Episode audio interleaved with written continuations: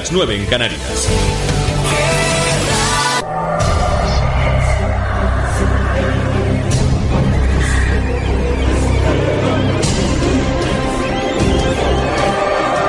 Cada lunes a esta hora conoce grandes incógnitas y misterios de la mano de la décima puerta.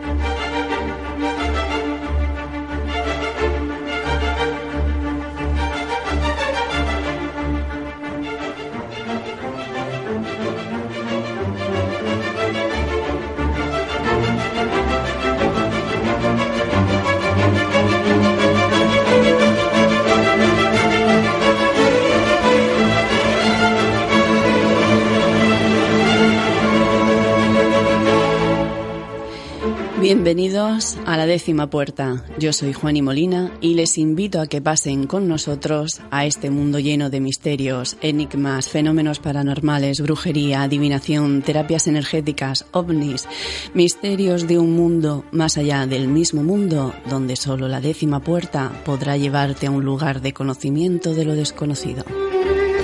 Existen pruebas que sugieren que los niños son altamente sensibles a los fenómenos paranormales. Ven lo que los adultos no pueden ver. Hola, pequeño. Creen lo que los adultos niegan. Venga, a la cama. E intentan Papá te quiere. avisarnos.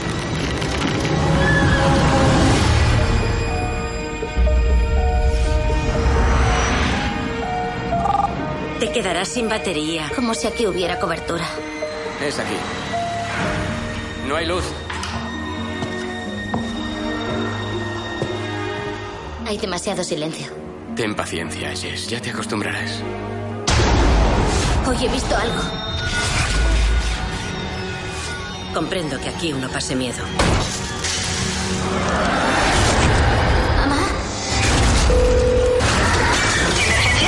¡Hay algo en mi casa! ¡Ven, ¿qué estás...? Por esta vez lo dejaremos en una falsa alarma. ¿Hay alguna razón por la que quisiera lastimarse o llamar la atención? Mamá, por favor, créeme, no me lo estoy inventando. Por favor, basta ya. ¿Conocías a los que vivían en mi casa? Se largaron de repente, hará cinco o seis años. Ojalá pudieras decirme lo que viste. ¿Dónde están? Ven.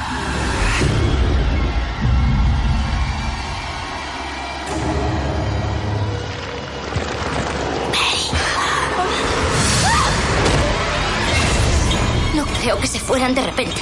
Les he visto. Papá, estoy asustada. ¿Volvemos a casa? Jessica, estamos en casa. ¿Qué ves? ¿Cómo es?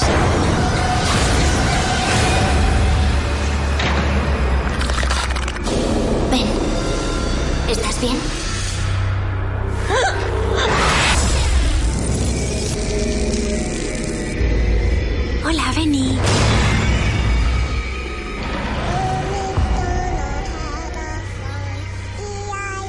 La décima puerta.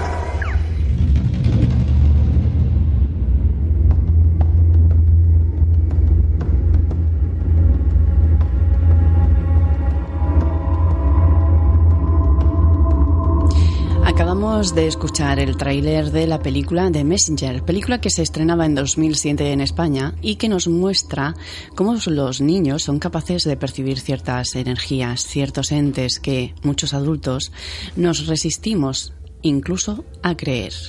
Hoy en la décima puerta hablaremos de espíritus, de entes, de qué puede ocurrir según el tipo de espíritu o ente, quizás otra energía, nos, nos, pueden visitar o a la que nos debamos enfrentar. Y para ello atraviesan la décima puerta Belkis Lance, mentor coach formada en chamanismo, metafísica, constelaciones, extracciones de entidades, registros acásicos, regresiones y Reiki Usui, cuyo teléfono es 650 850 770. Bienvenida Belkis. Gracias, buenas noches. Buenas noches. También estará con nosotros Pepe Bernal, experto en energías que siempre acompañado de su péndulo para medir energéticamente casas, personas, negocios por si cargan alguna energía no deseada, proceder a su curación o liberación y su teléfono 629 250 155. Además, Pepe nos traerá un decreto más para interiorizar y canalizar las energías e ir provocando los cambios que necesitamos en nuestras vidas. Buenas noches, Pepe. Buenas noches, Juaní. Bienvenido. Gracias. También atravesará una semana más esta décima puerta nuestro amigo y compañero, el psicólogo, teólogo y escritor Gabriel Gundelmar Ortiz, con más de una veintena de libros que os recordamos podéis conseguir a través de la casa de la sabiduría.com. Podéis adquirir cualquiera de sus obras y ya sabéis, toda la recaudación está destinada a fines benéficos. Después de descontar gastos de edición e impuestos, el 100% es destinado a fines humanitarios benéficos y sociales. Y también tendremos, si nos es posible por la diferencia horaria, hablar con Dayana. Dayana nos contará una experiencia espeluznante aquí hoy en la décima puerta. Así que, bienvenidos a todos. Respiren hondo, respiren lentamente y si en algún momento se sienten observados por algo o por alguien que no pueden ver es porque han empezado a vibrar de modo que ellos sí les pueden sentir y ver, porque aquí se abre la décima puerta.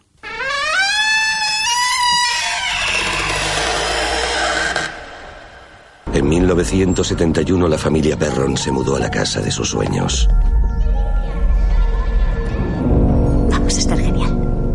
Pero lo que no sabían era que había sido el escenario de un brutal crimen en 1873 y de innumerables horrores a lo largo del siguiente siglo. Lo que le sucedió a los Perron en esa casa fue tan aterrador que la familia se ha negado a hablar de ello. Hasta ahora. El primer día nos enamoramos de la casa. El propietario me dijo, hazlo por ti y por tu familia, Roger. Deja las luces encendidas de noche. Un par de días más tarde me acordé de lo que me dijo y empecé a sospechar que ocurría algo. Desde el primer día había algo siniestro en el ambiente. Se respiraba miedo. Empezaron a pasar cosas en la casa. Empezamos a ver múltiples espíritus. Nancy. Está justo detrás de ti. Al ser yo la más joven y vulnerable, fue a la que más se acercó. Y llegué a tener una relación con ese niño. Pero creo que le ha pasado algo malo. Sígueme.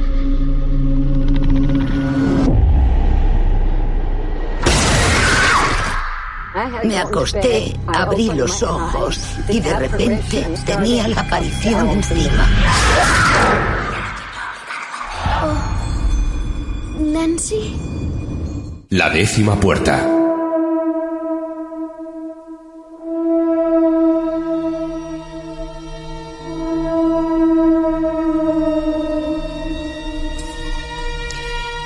Millones los testimonios de personas que aseguran haber sufrido algún tipo de fenómeno paranormal en algún momento de su vida, o al menos algo que no pueden explicar. Apariciones, voces, susurros, incluso escuchar, como le llamaban por su nombre, claramente, sin que fuera posible. Poltergeist, objetos que aparecen y desaparecen, y no porque la memoria nos juegue malas pasadas.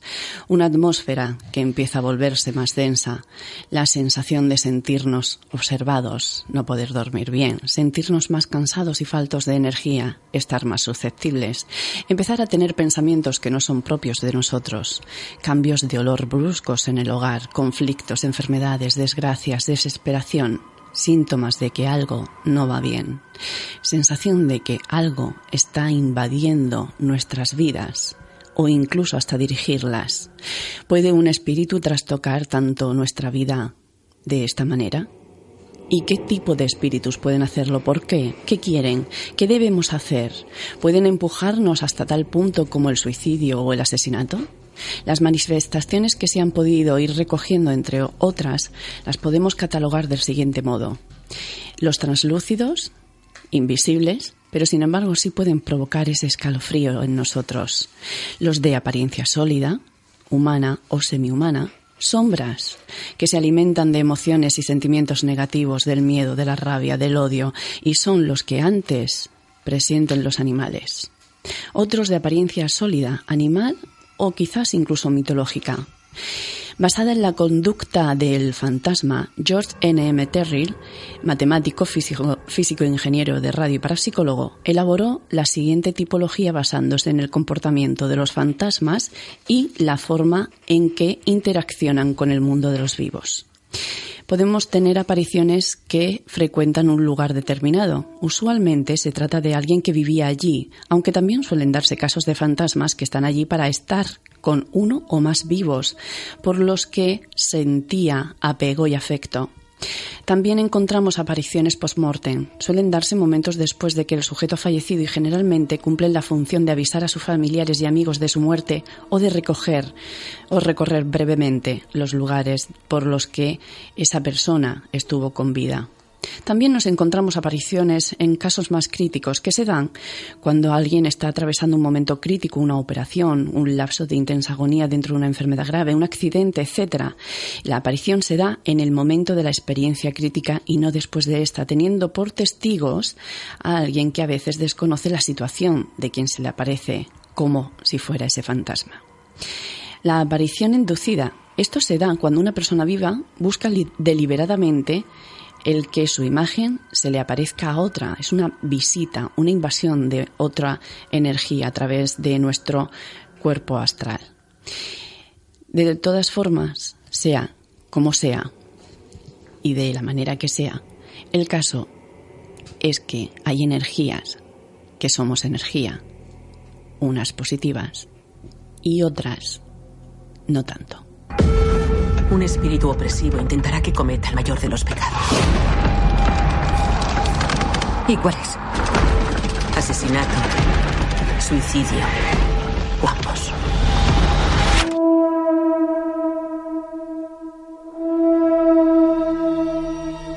La décima puerta.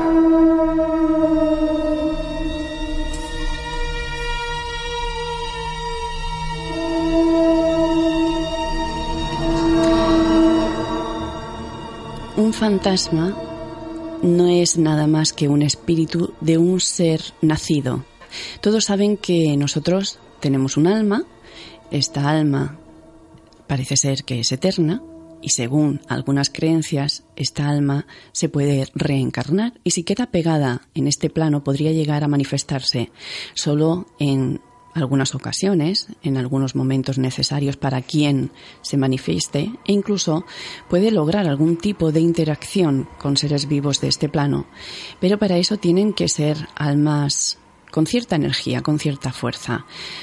Eh, luego tendríamos el ente y vamos a diferenciar de, de los fantasmas porque se supone que el ente no ha llegado a nacer. ¿Es así, Belkis? Sí, es así. Eh, cuando, por ejemplo, hay un alma ¿no? que está muy cercana, como decimos, puede quedar alojada o se puede prender al campo áurico de una persona que va a tomar su energía. Y después está el, ¿no? el ente que no ha llegado a, a ese nacimiento o puede haber llegado, y, pero ya viene ¿no? En, muerto y entonces pues también es un alma perdida, ¿no? Entonces, ¿un ente podríamos decir que es un ángel o un demonio también? No sabemos, porque la gestación que ha pasado en la madre, eh, saber que la mujer en el momento de gestación no solo va a dar su parte no emocional y energética, sino que va a traer también en, en su agua de ADN eh, la memoria que, que, hay en la familia. Siempre suponemos que es un ángel, suponemos, pero yo que estuve en enfermería vemos a veces nacer verdaderos monstruos. Ya. Entonces, lo que sucede es que no se les deja vivir, se de, en ese momento, no sé ahora, pero antes se dejaban y cuando pasaban horas, pues ese ser fallecía. Sí, cuando había alguna malformación o había algún problema de salud más grave, ¿no? ¿Te refieres? Sí, malformación diríamos de un aspecto bastante horroroso, de un ser bastante horroroso nacido.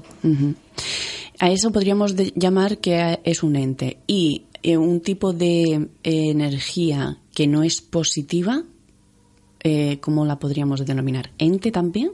¿O, o cómo? Es un espíritu. Bueno, tiene muchos nombres puede ser desde un fantasma, porque un fantasma puede tener que tenga energía no positiva. Todo lo que ha dicho, tú has dicho unas determinadas formas de división que ha hecho esta persona y cualquiera de ellas puede ser positiva o negativa. Sí, un fantasma va una de, de las dos energías. Claro. Puede ser también un fantasma con ¿no? una energía positiva. Sí. No tiene por qué ser negativo. Sí, o por lo menos neutra, que no afecte. Sí. Eh, son espíritus, eh, según el chamanismo, son espíritus colaboradores, ¿no? Que pasarán información, incluso pues podrán ayudar, ayudar desde ese plano en algún proceso. Ajá. También dependerá del proceso en el que esté ese espíritu. Si está recién muerto o ha pasado ya otra fase, ha depurado, digamos, los, las, los traumas o la culpa que tenía aquí ese, ese fantasma será más positivo que si se va con un sentimiento de culpa, con una, eh, por ejemplo, apegado a la droga, al alcohol, al tabaco. Pero eso estaríamos hablando de un espíritu. Sí. Vale. El ente, eh, mm, por hacer una diferencia del espíritu, el ente parece, o a mí me da la sensación de que es algo como algo más fuerte, ¿no? Que porta otro tipo de energía más fuerte. Por eso os preguntaba, ¿pueden estar dentro de seres no nacidos que tengan otro tipo de energía diferente, de otro plano diferente, eh, de ser eso, demonios, de ser ángeles, querubines, serafines? A ver, ente se le suele llamar normalmente se le llama a, los seres que son más bien del bajo astral, no a los ángeles y demás, que eso tiene su, su nombre, pero como ente sería todo aquello que no es fantasma. Luego habría que hacer la división de los entes. Pueden ser como un nacido, puede ser un, un demonio o algo del bajo astral, un cascarón, hay montones de... Un egregor creado. un egregor también sería un ente. Y luego están lo, lo, que llamamos ángeles, que obviamente eso no se le llama entes, aunque sea entes. Un ángel o un ser de luz. Bien, porque normalmente no, diferenciamos. Para quien no lo sepa, ¿qué es un egregor? El egregor sería una entidad creada a través del pensamiento sostenido de, odio, de rabia, de o de una persona, pero generalmente de muchas personas. Todo ese, ese pensamiento sostenido de rabia, de odio o también positivo crearía un egregor. Por ejemplo, en, en Lourdes habría un egregor un egregor positivo creado por el pensamiento de, de, fe de las personas que van allí, crean una, energía que en ese caso sea positiva y que puede crear milagros. Si, por ejemplo, se va uno a un, a un, por ejemplo, a un campo de concentración, donde ha habido mucho sufrimiento, mucho dolor, ahí se puede crear, y, y, mucho odio, se puede crear un egregor negativo, que incluso cuando vas ahora, todavía sientes la presión y la fuerza de ese pensamiento que se creó por los guardias y por todo lo que hubo allí. Y de ahí podemos variar todo un campo de fútbol, un partido de fútbol donde la gente se pelee. También se crea un egregor que hay personas que, por ejemplo, van al campo de fútbol, son personas educadas, pero cuando entran en el campo empiezan a insultar, a gritar y luego cuando salen a veces no saben ni por qué han estado insultando. Y es porque el egregor se ha apoderado de sus, de tus pensamientos y vibras como vibra ese egregor. Y eres capaz de decir burradas que normalmente no dices. Sí, que te descontrolas un poco. Sucede también con ese gregor de agresividad en las familias, ¿vale? Cuando hay mucha agresividad y entran en ese campo magnético, eh, sí o sí tienen que pelearse. O sea, eh, es muy fácil de saber esa energía porque algo los incita a que en el día tienen que pelear. Entonces ahí también hay un egregor creado que está, ¿no? Esa energía condensada en esa furia, rabia, rebeldía, lo que sea, ¿no? Entonces, según ese campo vibratorio o esa energía es capaz de contaminar, infestar la nuestra. Sí. Y perturbarnos. E impregnarnos. E enfermar. Todo eso viene dependiendo de la fuerza que sea. Es decir, nuevamente te perturba, te impregna, es decir, te ensucia, hace que vibres conforme es ese egregor, tú vibras conforme a esa vibración, entonces te perturba y como dice Belki, puede llegar a plasmarse en el físico y crear una enfermedad. Ajá. Es curioso. Eh, ¿Cómo podemos o qué tenemos que eh, tener en cuenta para saber que nuestro comportamiento no es propio de una situación de estrés por un problema de que ya nos preocupa, eh, no es propio de una situación de depresión. Eh, ¿Qué síntomas tiene que tener en cuenta la gente para saber que tiene un campo vibratorio diferente al suyo porque está siendo invadido o infestado o impregnado? Puede ser que tenga este, problemas, por ejemplo, para manifestar, ¿no? Eh, cosas, ya sea cosas positivas o crear cosas, problemas de estudio, problemas de concentración, del sueño, decaimiento o desasosiego interior. Miedos, principalmente los miedos psíquicos, el factor psíquico, eh, ¿no? Es el que más eh, se ve afectado. pensamientos reiterados, ¿vale? De enfermedad, de miedo, de, de creer que le va a pasar algo y no está pasando.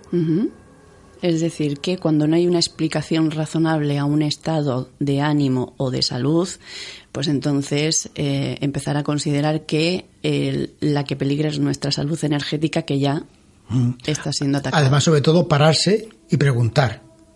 Preguntarte a ti mismo, porque a veces te pones a discutir con alguien, de momento te paras y preguntas, a ver, ¿por qué vengo enfadado? Y a lo mejor resulta que, que empiezas a pensar y te das cuenta que tú no venías así hace un momento. Que has sido al entrar en esa casa o en ese lugar donde algo te ha hecho cambiar esa vibración. Entonces empiezas a ser consciente de que eso no es tuyo. Porque tú no lo traías. Una cosa es que a ti te den un disgusto, que te llegue una carta de Hacienda para pagar y estás cabreado todo el día. Pero tú puedes llegar del trabajo muy bien, es entrar en casa y empezar, por ejemplo, con un dolor de cabeza, dolor de espalda, o a cabrearte o enfadarte. Entonces tienes que pararte y decir, a ver, ¿Qué pasa? ¿De dónde viene esto? Si yo hace un momento no estaba así, ¿por qué estoy? En el momento que tomas conciencia, empiezas a, poder saber de dónde viene. Por ejemplo, es una forma de, hacerlo. Entonces, eh, antes al principio, en, la introducción, decíamos que una de, las formas o, que han catalogado eh, han llamado es la, las sombras, ¿no? Que decíamos, sí, que de alguna manera se alimentan de las emociones y los sentimientos negativos, sobre todo de ese, de ese miedo, de esa rabia, de ese odio. Aquí podríamos estar eh, refiriéndonos también a esas sombras que a veces parece ver, que vemos por el rabillo del ojo. Sí, efectivamente. Eh, hay cada vez se está descubriendo más, ¿no? Que hay estas energías que viven de nuestra energía eh, y que están en otro campo vibratorio y, y, que sí que se presentan en forma, ¿vale? De sombra, de, de energía que puede ser como que te envuelve, puede ser en círculo, puede ser, en fin, puede tener ¿no? una forma variada, pero que sabes que esa energía cuando se aproxima a ti, eh, tú sientes algo, a veces sientes un escalofrío, a veces sientes eh, ¿no? Pues un, dolor de cabeza, ¿no? Sí, energía, pesadez, ¿vale? ¿Te cuesta más trabajo mantener los ojos abiertos? Sí, eh, es muy común, por ejemplo, donde entramos en alguna sala o conferencia o en una clase mismo, en un instituto, ¿vale? Hay, por ejemplo, eh, mm, profesores que manifiestan que hay mucha agresividad. Sí, Entonces, pues ahí mismo, ¿vale? Es como entra, ¿no? En cadena esa agresividad, ese enojo. Sí, ya ya los jóvenes... Sí, desequilibria a los jóvenes, ¿no? Son portadores de esa rebeldía. ¿Y qué, qué, qué atrae a estos a estas energías? ¿Qué les atrae de nosotros? ¿Por qué se nos pegan? normalmente tu vibración. Es como Eres energía. Claro, si tú quieres atraer palomas, pues le echarás de comer maíz. Si echas maíz no vienen gatos. Si echas pescado vendrán gatos. Entonces tú manifiestas una energía determinada y si tu vibración es baja, pues lo que va a venir a ti no esperemos que aparezca un, un ángel cuando tu vibración es de odio, de rabia, de enfado, que se te puede pegar.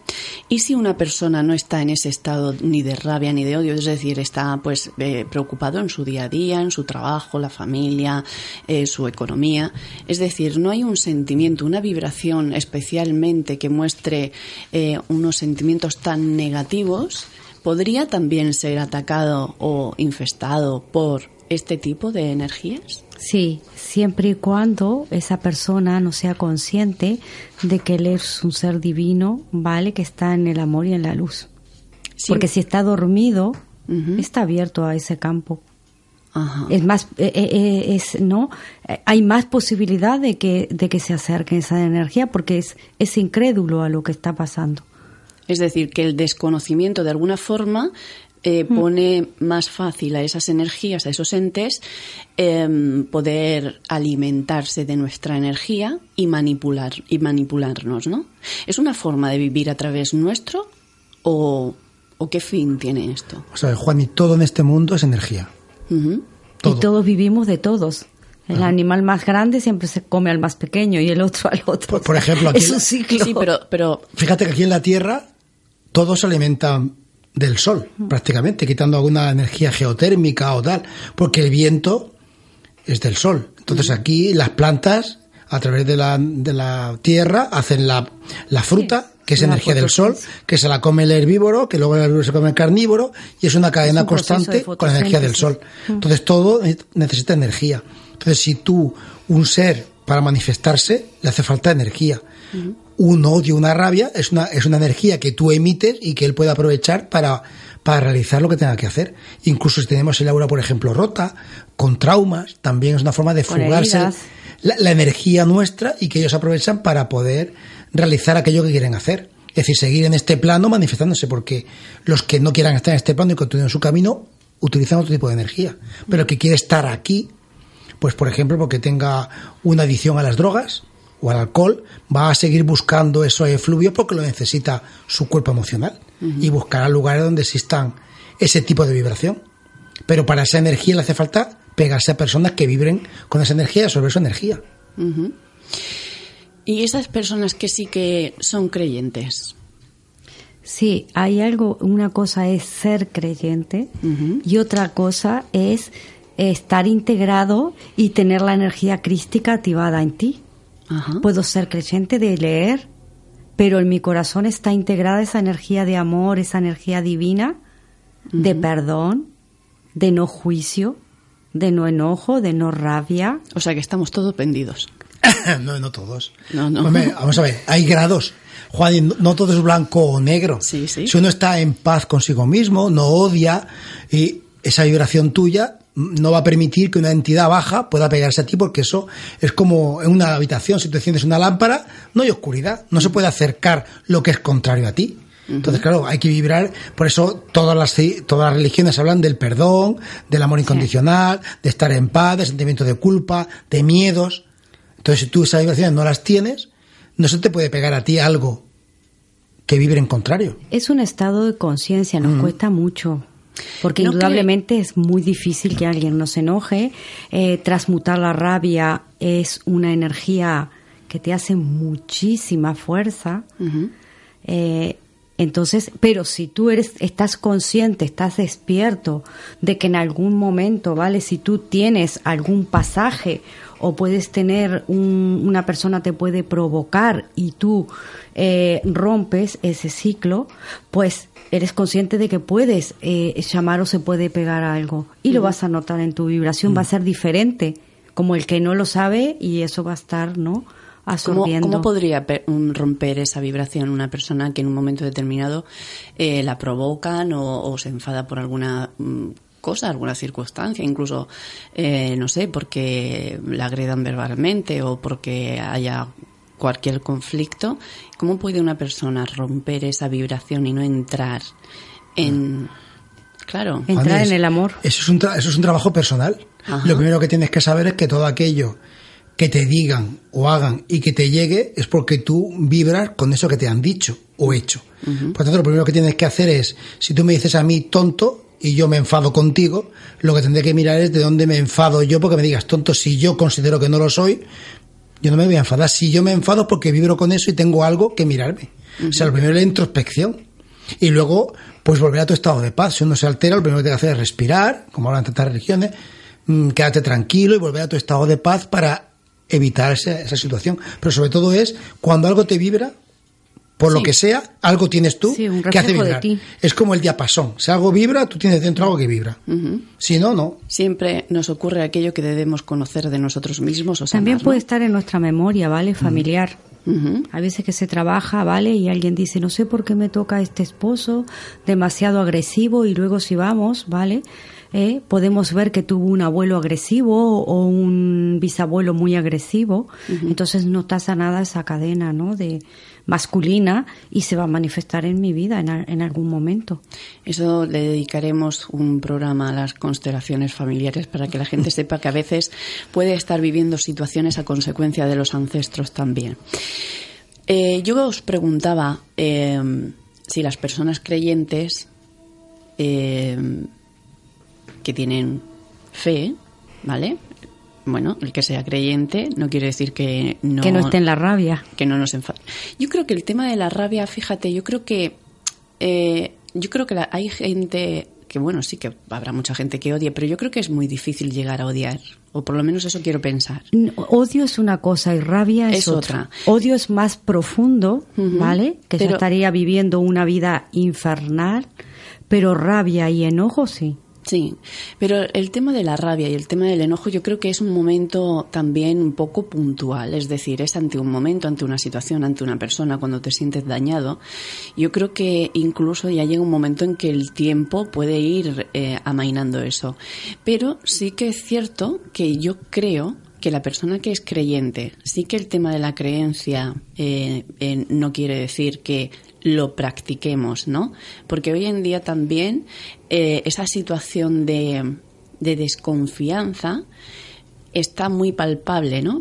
Y, de alguna manera como que todos tenemos la sensación de que de alguna forma tenemos que ir protegiéndonos. A veces a mí me da esa sensación. Pero siempre que ocurre algo, fíjate con las últimas tormentas de Málaga, el, desastre que pasó en Mallorca, la gente se apoya, se une, ¿no? Yo creo que, que siempre esa bondad, esa luz va a salir por encima de todo y yo quiero creer eso, aunque no lo sea. Es que estos desastres tienen ese propósito divino. Lo que no vamos a hacer por nuestra voluntad, nuestra Madre Tierra lo hará para que nos unamos en amor.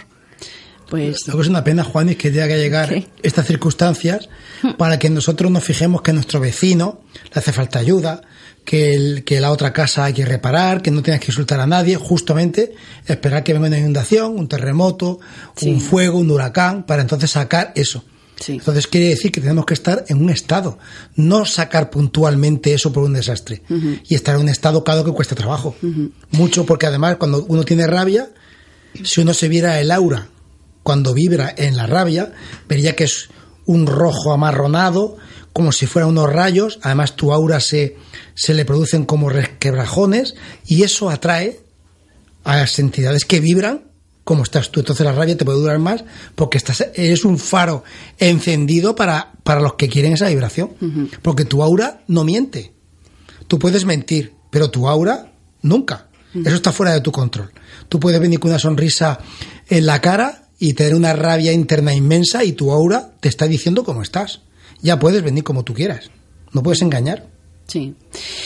Yo eh, lo que lo que me es curioso es esto que decís de que una persona que tenga un estado normal en el sentido de la preocupación cotidiana, de que eh, por lo que os digo, ¿no? Yo creo que la rabia en un momento determinado puede ser muy puntual. El tema del odio, bueno, ya hay que mm, no sé, tener ahí una experiencia un tanto más fuerte en lo negativo y para que una persona llegue a odiar. Y, y mm, no sé, me resulta tan complicado que hayan ciertos entes que eh, se acerquen a personas creyentes personas que sí que tienen fe, aunque tengan esos momentos puntuales de estado de ánimo, ¿por qué cuando yo estoy en un momento de rabia, en un momento de enfado, en un momento de vibración negativa, porque si yo soy una persona con fe y mi vibración la mayor parte del tiempo es positiva o normal, ni positiva ni nada, ¿no? Normal, porque me ocupo de mis, de mis asuntos, porque cuando entro en un momento de rabia se puede pegar algo tan negativo y dónde, dónde está entonces el resto de lo positivo? ¿Quién me defiende a mí? Porque no, no está integrado en su interior. O sea, su parte eh, del amor y, la energía del amor no está en su corazón. Eh, muchas veces esta energía cuando se integra en una persona, ¿vale? Y, y, le está llevando ese trabajo de integración, respira el amor, integra el amor en ti, llévalo a tu corazón, muchas veces duele, pincha. ¿Por qué? Porque hay cosas de detrás que no se ha dado cuenta en su inconsciente que ha hecho y, que todavía no ha sanado. Entonces no está, tiene una fe, eh, cree que está, pero ¿dónde está? ¿Fuera de ti? No está fuera de ti, está dentro. si tú dentro no lo integras, ¿no? Eh, es que además, si uno vibra la rabia, aunque sea puntualmente, quiere decir que la tienes. Está dormida. Si tú no la tuvieses, nunca podrías vivir en la, en la rabia. El estado normal es el que ha dicho antes Belkis, es del dormido. El dormido no está dormido solo porque no esté buscando el camino, está dormido porque no sabe ni lo que tiene dentro. Entonces tú despiertas la rabia en un momento puntual o, o el miedo, porque lo contrario del amor no es el odio, es el miedo. Y el miedo es muchísimo peor que todo lo que estamos diciendo. Es la verdadera puerta de entrada de todo. El miedo. Y el que tiene miedo no puede tener fe. Miedo y falta de fe. Pues sí, toda persona que tenga algún miedo no tiene fe. Y el mayor miedo que es el miedo a la muerte. Hombre, yo ahí no estoy de acuerdo. Porque es muy fácil sentir miedo en ciertos momentos por uno mismo o por alguien que quieres y yo creo que ese mismo miedo te, llega, te lleva a pedir ayuda en aquello en lo que crees. Sí, pero, Pienso, ¿eh? pero si tienes miedo, ¿estás dudando de qué? Si tú... puedo tener miedo de cuál va a ser la experiencia que me toca vivir o sufrir. Pues eso es falta de fe. No, es que simplemente yo puedo tener mucha fe en Dios, pero sé que aquí estoy para vivir, para crecer, para sufrir, para todo. Juani, si tú crees es una que creencia. pero pero Juan, es una creencia, claro, pero, es una creencia, pero yo sé porque yo doy el permiso al sufrir o al odio o al miedo. Sí, pero yo sé que llegará un punto de mi vida, a no ser que eh, Dios tenga otra cosa para mí, yo sé que llegará un momento en que yo tenga que hacer frente a la pérdida de seres queridos, a no ser que yo me muera antes, ¿vale? Pero yo sé que eso puede pasar ante una enfermedad, ante una operación, ante un momento eh, de tensión. Yo tengo miedo de tener que pasar por el momento de esa pérdida. Eso es falta de fe. Porque el ser dormido ¿Por no qué? Por esa razón, si yo Mm, pienso. ¿Por qué falta de fe? Por esa razón, si yo pienso que el universo está creado por Dios y que todo está perfecto, sí. no tengo que dudar de nada. Se muera o no se muera, es lo perfecto. Y entonces eso es eso es la fe verdadera. Si yo pienso que mi hijo se va de viaje y tengo miedo de que le pase algo, eso es falta de fe, porque se supone que le va a pasar lo perfecto, sea lo que sea, y entonces yo no tengo miedo. Si va a pasar lo que sea, es lo que tiene que pasar. En el momento en que yo dudo, y pido ayuda pensando que tengo miedo, es falta de fe. Sí, pero es que el que yo crea que en un momento determinado pase lo que pase, está bien hecho como pasó y pase lo que pase, va a estar bien, el que yo crea eso no quiere decir que no me duela el perder a uno de mis seres queridos. Es que esto es distinto, estás hablando de dolor y el dolor no es el miedo. A mí me da miedo a perderlos. Pero es que el dolor no es el miedo. Claro, es que primero viene el miedo a perderlos y después de perderlos vendría el dolor. No, no, no, perdona, no es así. Ah, mi ¿no? padre murió y yo sentí dolor por la muerte de mi padre, pero yo no sentí miedo en ningún momento. Sentí el dolor por la pérdida, pero no el miedo. ¿Tú Que no es distinto. ¿Tú no sentiste miedo No, antes de perderlo? no, en absoluto. Pues- yo sentí el dolor por haberlo perdido, pero no el miedo. Pues yo te felicito. Yo pude pasar una experiencia de mi padre, ¿vale? De haber sentido mucho miedo, mucho antes que pasara. Bien, mi padre ya tenía más de 80 años y por suerte encontré una filosofía, entonces me trabajé el desapego. Al trabajarme el desapego, eh, pude acompañar a mi padre hasta el último momento. sin miedo. Sin miedo. Y, y tranquila totalmente. Puedes tener el dolor de la pérdida de tu padre, porque el dolor es así. Sí, siempre pero el vas a miedo no está. Bueno, yo tengo eh, la, el poder de la aceptación de que llegará ese momento, a no ser que me vaya yo primero, y yo a los míos siempre he dicho, si yo me muero antes no te preocupes porque voy a volver, para que sepáis que sí que hay vida. Y, y voy a volver. Y además, para acojonaros. Te esperamos en la radio, Juani. Eh, seguro. Además que pasaré por aquí. Mira, dice Alejandro que no. Pasaré por aquí y, y- y le tocaré lo- los controles. Se va a enterar de lo que es un duende. Y, y- y el miedo a perderlos, por muy perfecto que sea y en el momento adecuado, yo el miedo sí lo tengo. Porque no imagino cómo sería, será ese momento. Y no quiero pensarlo, pero cuando llega algún momento complicado, lo pienso y pido a Dios que no sea ese el momento.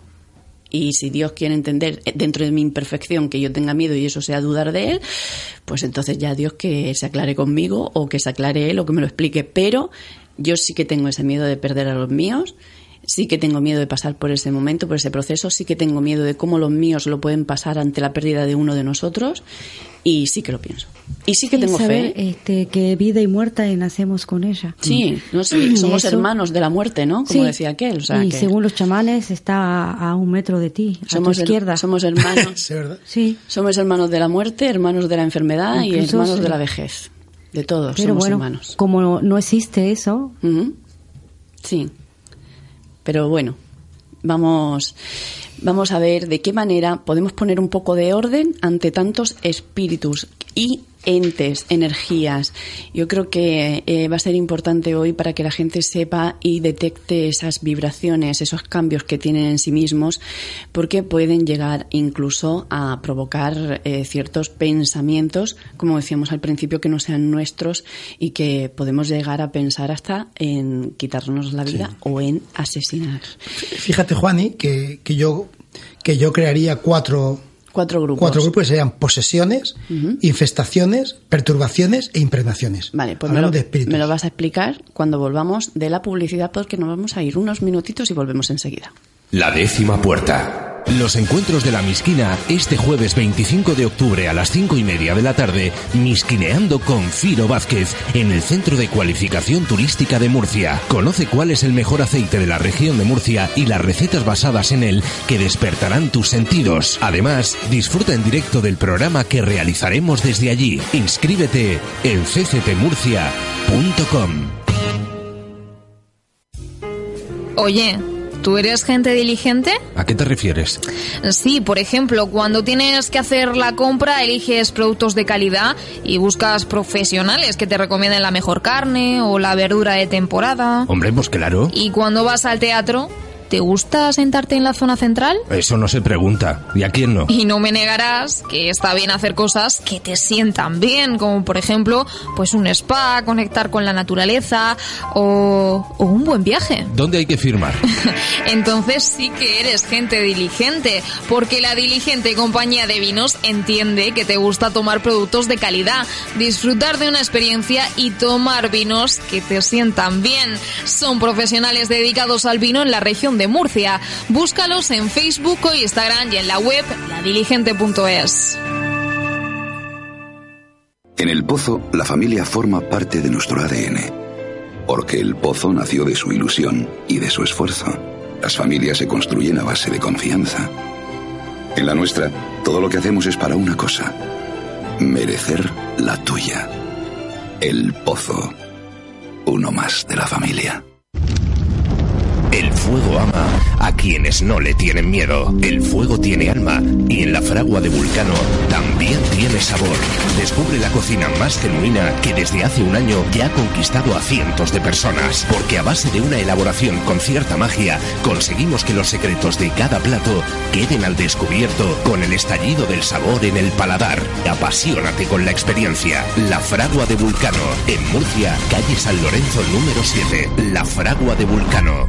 Estallido del sabor más genuino. La décima puerta.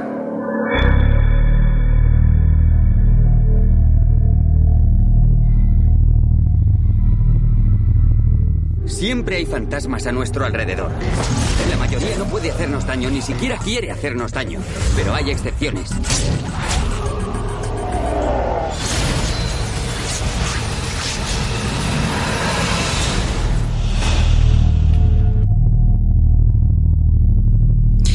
Seguimos en directo aquí en la décima puerta y os recordamos que podéis encontrarnos en Facebook como la décima puerta radio, podéis enviarnos un correo electrónico a la décima puerta radio gmail.com. Allí no podéis, nos podéis hacer vuestras consultas, sugerencias con respecto a temas que queráis que tratemos y también nos podéis seguir en Twitter la décima puerta cada semana. Ya sabéis que podéis escucharnos en directo a través de la aplicación gratuita de TuneIn y a través de que radiorm.com. También escucharnos a través de iVoox, donde encontraréis todos nuestros podcasts.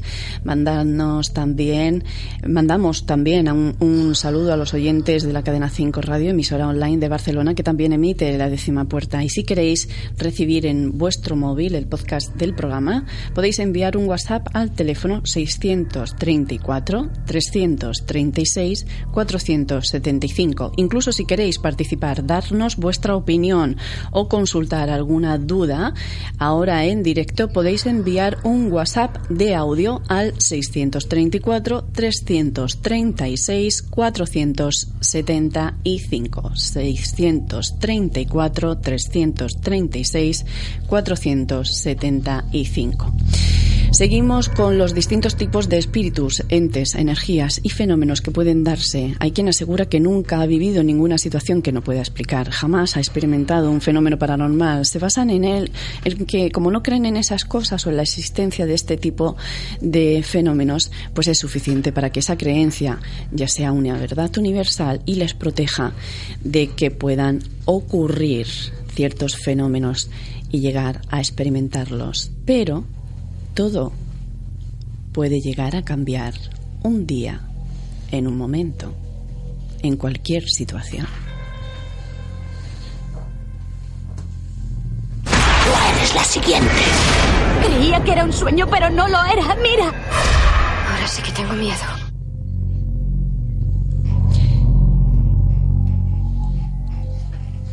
En la... Pepe, no dejas de hacer ruido en todo el programa.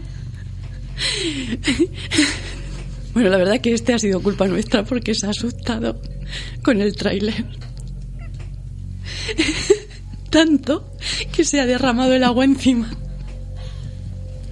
Lo siento, Pepe. Eh, no te habíamos avisado. Bueno, eh, es cierto que el increíble y, y, documentado caso de Carla Morán, por esto os decía, eh, si una persona creyente puede llegar a tener, una persona que se preocupa de su vida, de su trabajo, de sus hijos, puede llegar a tener eh, un, problema con algún tipo de espíritu o entes. El increíble y documentado caso de Carla Morán, la mujer que era violada por un ente invisible. ¿Mm? Una película famosa. Sí, la película del ente. En la década de los 70, un caso de tintes paranormales desconcertó a los especialistas. En Estados Unidos, una madre de cuatro hijos era violada regularmente en su casa por una entidad sobrenatural e invisible. Entre los casos eh, más inexplicables de, del país y recordados del siglo pasado destaca este, este caso en especial porque es uno también de los más documentados. Como decíamos, Carla Morán era una madre viuda de cuatro hijos que residía en la localidad californiana de Culver City, en Estados Unidos. Se presentó un día de 1974 ante un equipo de expertos del Laboratorio de Parapsicología de la Universidad de California. El motivo de la visita de la angustiada mujer no era en balde. Les aseguró a los expertos que casi todas las noches una entidad invisible la violaba en su propio dormitorio.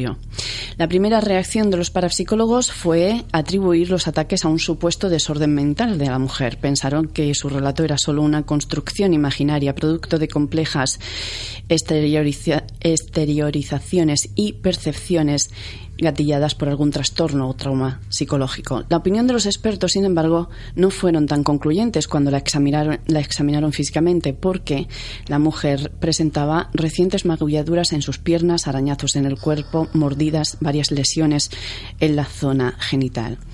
El doctor Barry Taff, jefe del equipo de expertos y quien estaba al tanto que desde la antigüedad había un registro de agresiones sexuales atribuidas a entidades invisibles demoníacas llamadas incubos y sucubos, no solo entrevistó en profundidad a Carla, sino que también a sus hijos y algunos vecinos. Estos le confesaron que también habían sido testigos de los extraños fenómenos causados por el invisible atacante, que desde ese momento comenzó a ser llamado el ente. El hijo mayor de Carla, quien entonces tenía 16 años, relató de hecho que una vez oyó a su madre llorar y fue al dormitorio. Allí vio como algo zarandeaba a su madre en la cama, pero cuando se acercó a ayudarla, algo le golpeó en la cabeza, lo lanzó violentamente hacia atrás y el adolescente terminó con un brazo roto. Un grupo de expertos, entre los cuales se contaba el propio Dr. Raff y el hipnólogo Kerry Gaynor, decidieron instalarse finalmente en el domicilio de Carla Morán a la espera de alguna prueba más concreta de la existencia de su invisible agresor. De ese modo lograron captar dos, dos fotografías que posteriormente dieron la vuelta al mundo, en las que aparecían reflejadas unas extrañas y enigmáticas luces que rodeaban el cuerpo de Carla.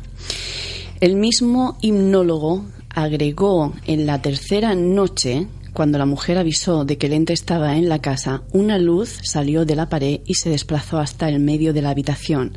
Esa luz empezó a girar y a expandirse en todas direcciones. Teníamos a nueve fotógrafos profesionales distribuidos por la habitación disparando sus cámaras desde todos los ángulos. Fue increíble. Esa cosa flotaba en medio de la estancia y era, y era dimensional. Es imposible falsificar algo así sin disponer de sofisticados sistemas de láser. Nosotros vimos bolas de luz. De algún modo las cámaras cámaras recogieron arcos luminosos, pero lo que nosotros vimos eran bolas de luz. Un ente con forma de hombre, ya que Carla siempre les aseguró a los parapsicólogos que la entidad cuando la violaba cobraba solidez y tenía la anatomía de un hombre alto y fornido, lo que fue corroborado visualmente por Gaynor. Primero vimos cómo se formaba la cabeza y seguidamente los hombros. Después la luz fue descendiendo hasta que una silueta se dibujó entera. Era una luz verde amarillenta. Cuando todo pasó, nos miramos unos a otros no podíamos ni hablar. El doctor Taz añadió, añadió, posteriormente que cuando la aparición se esfumó, dos jóvenes ayudantes se desmayaron y hubo que sacarlos fuera del dormitorio. Los ataques continuaron produciéndose Carla Morán se instaló posteriormente en una casa de cristal ubicada en las dependencias de la Universidad de California para que los, expertos pudieran mantenerla a salvo de aquel ente, pero no hubo que esperar mucho. En la siguiente noche el cuerpo de la mujer comenzó a retorcerse y moverse como si alguien encima de ella la estuviera empujando y forzando. Lo extraño es que las cámaras de televisión no captaron nada. Carla Morán, finalmente, ante la infructuosa ayuda de los expertos, dejó de participar en los experimentos y se mudó a Texas en compañía de sus cuatro hijos. Los ataques persistieron, pero fueron remitiendo con cada nueva mudanza. Cinco en total. Al final, Carla vivió con relativa paz hasta que un cáncer le quitó la vida en julio del 2006. Una señora con un camisón sucio se me aparece en sueños. Está de pie delante de la cama de mi madre. Quien también tiene una historia espeluznante y va a, compartirla con nosotros es nuestro amigo y compañero Gabriel Gunderman. Buenas noches, Gabriel. ¿Qué tal? Buenas noches, Juan. Encantado de estar contigo, con todos vosotros. Y nosotros contigo. Bienvenido. Gabriel, espíritus, entes, fantasmas, energías. Esta noche quisiera compartir con, nuestros oyentes una experiencia que tuvimos eh, un grupo de personas y, yo durante bastante tiempo, cuando yo era eh, un estudiante en la Facultad de, Psicología. la, narro, bueno, dio origen a, un, a un artículo publicado en el número especial después de la muerte de la desaparecida revista Espacio y Tiempo y fue objeto de varios programas de radio y, está recogido bajo el título Experiencias del autor en un capítulo que se llama así en la obra Son reales los espíritus que es tomo quinto de la serie El poder, de los, el poder del espíritu de la Casa de la Sabiduría que lo tenéis en http dos puntos barra barra la casa de la sabiduría.com barra obras punto php bueno, pues el caso fue que nos estuvimos reuniendo para hacer eh, una serie de sesiones de Wuhan con fines exclusivamente experimentales. Yo noté que en una ocasión en que los compañeros eh, tuvieron la mala idea de invocar a, a Satanás, que es un, interlocutor dispuesto y accesible, vaya. pues yo conseguí la, eh, digamos, el fracaso de la sesión cuando, eh, a pesar de que ya estaba en marcha, yo me retiré al interior de la casa donde estábamos e invoqué mentalmente y de corazón a Dios para que no permitiera ese contacto. Cesó en el acto sin que pudiera retomarse, no, no fue posible lograr ningún movimiento de la Ouija esa misma. Entonces ya eso me dio em, un, mal, un mal presentimiento de que estábamos contactando con algo que no era tan bueno.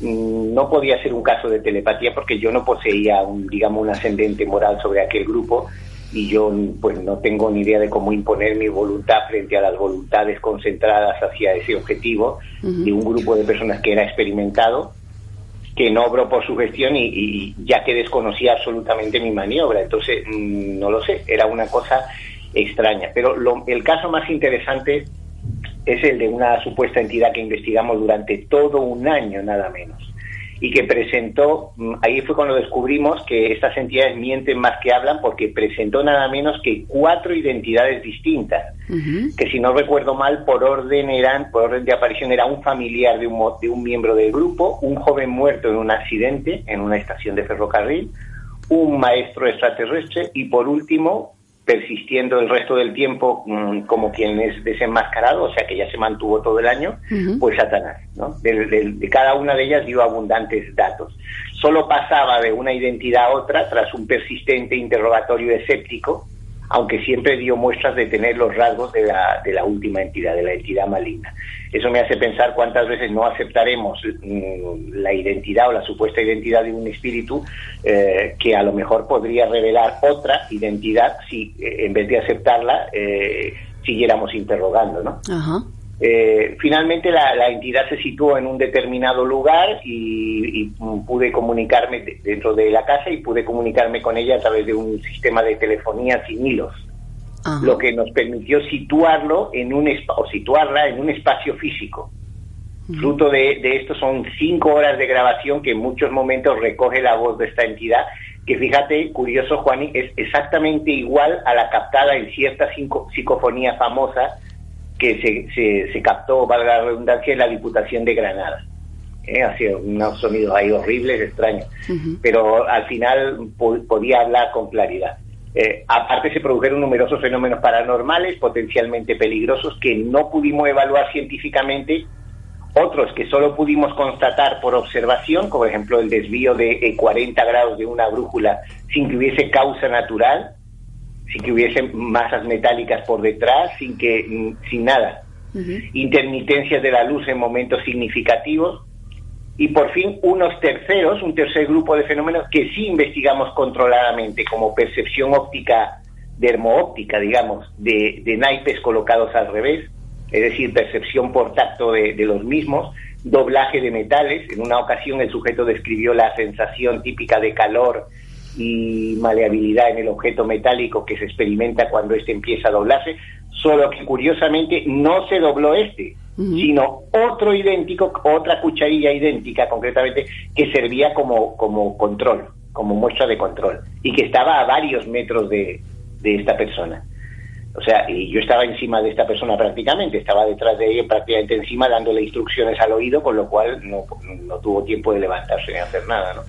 Hubo también experimentos de criptoscopia, en que nadie conocía el contenido de sobres dispuestos al efecto, y, sellados cuidadosamente, ¿no? Eh, este, digamos que logrado el contacto con, una entidad que dijo ser primero un, joven, como he dicho, fallecido en, en, accidente en una estación de ferrocarril, investigamos la fiabilidad de la comunicación. Eh, para ello, pues no intentamos averiguar la autenticidad de esa historia por, varios, por varias razones. Si la historia era, era falsa, pues el contacto podía hacerlo, pero también podíamos estar eh, eh, en, un contacto, en contacto con un ser real, pero dispuesto a engañar, como al final fue el caso. Y si la historia era cierta, pues eso tampoco probaba nada, ya que los accidentes salen publicados en los medios de comunicación y, nuestro subconsciente retiene el más leve comentario o lectura, aunque uno lo olvide conscientemente. O sea que por estas razones preferimos determinar hasta qué punto no estábamos dialogando con nuestra propia mente, sino con un ser independiente de nosotros. Eh, entonces, mm, la, eh, hay que decir que en todo momento advertimos que esa, esa comunicación daba una gran sensación de autenticidad e independencia. E independencia parecía, había mil detalles que parecía que dialogábamos con alguien que no pensaba como nosotros, que a veces nos contradecía, que daba información novedosa, inesperada, que poseía una personalidad muy, muy diferente a la de cada uno de los miembros del equipo, que no parecía una combinación de nuestras personalidades.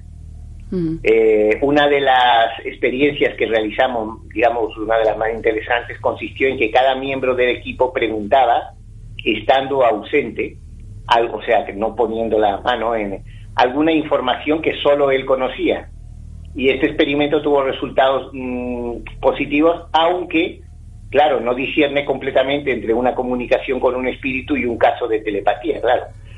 Pero después empezamos a, notar cosas extrañas cuando pasamos a introducir bajo el tablero Ouija una serie de sobres sellados que eh, preparados por, terceras personas que contenían distintas imágenes o figuras. Eh, eh, la mayoría de las veces, bueno, he dicho que por otras personas. En realidad, quiero decir que los demás experimentadores desconocían el contenido de, la, de los sobres. Yo, que sí los que yo si los conocía, me retiraba de la Ouija para no para no, no influir en el movimiento del vaso. Y, y, fíjate qué curioso, Juan, y que pronto notamos que la entidad tenía dificultades para describir las imágenes religiosas. Acertaba inequívocamente lo que representaban, pero se negaba a describirlas mejor, pese a haber sido eh, prolijo en otras circunstancias e, e, e, e instarle a ello. Por ejemplo, le decíamos eh, le poníamos la figura de una, de una virgen, cuando tocaba, o un paisaje, describía el paisaje perfectamente, le decíamos una virgen y, decía simplemente señora. Y de ahí no lo sacaba, señora. De ahí no lo sacaba. Cuando era un ángel, simplemente, concretamente pusimos, yo puse una figura de San Miguel Arcángel pisando a, Satanás, simplemente decía ángel. Y era correcto. Pero no, pero no, no soltaba prenda más allá de, eso. ¿eh?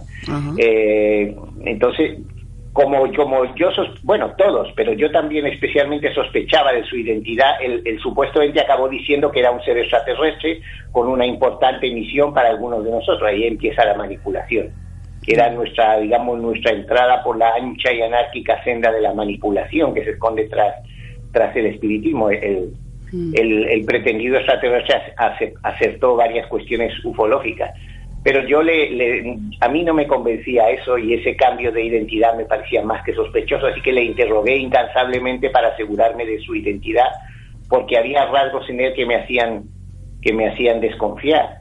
Eh, así cuando yo le pedí que orase con la fórmula en el nombre del Padre, del Hijo y del Espíritu Santo, solo pudo mencionar a los dos primeros, pero no al tercero. Y dije, ¿Por qué? Hasta que luego con el tiempo caí. Al fin y al cabo, padres e hijos hay muchos, son palabras en cierto modo ambiguas, pero la expresión Espíritu Santo es unívoca, solo puede referirse a la tercera persona de la, de la Santa Trinidad de los cristianos.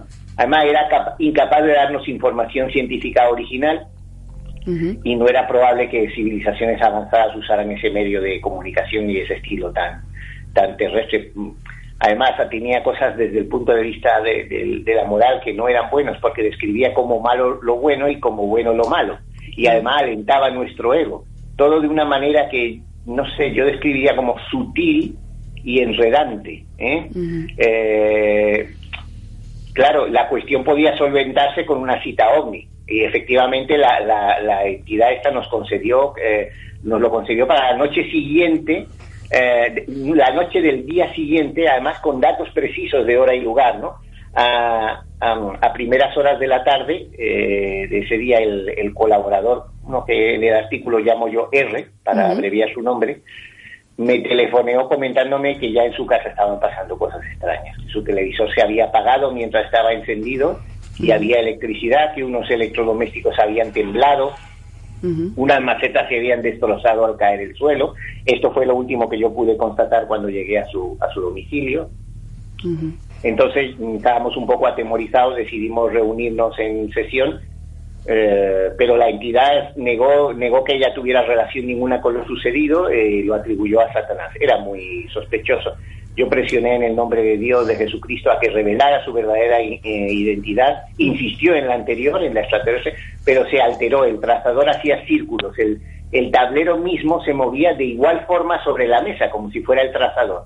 Y eso era imposible, porque por lo menos en el trazador teníamos nuestros dedos, pero el, pero el, la tabla Ouija no tenía por qué moverse así, se movía de, de una forma impresionante, lo que demostró que no había fraude ni movimientos inconscientes, no, no había manera de que ninguno de nosotros reprodujese ese efecto, el giro rápido del tablero sobre la mesa, tal como estábamos dispuestos y a, y a plena luz, porque estábamos trabajando a plena luz, ¿no?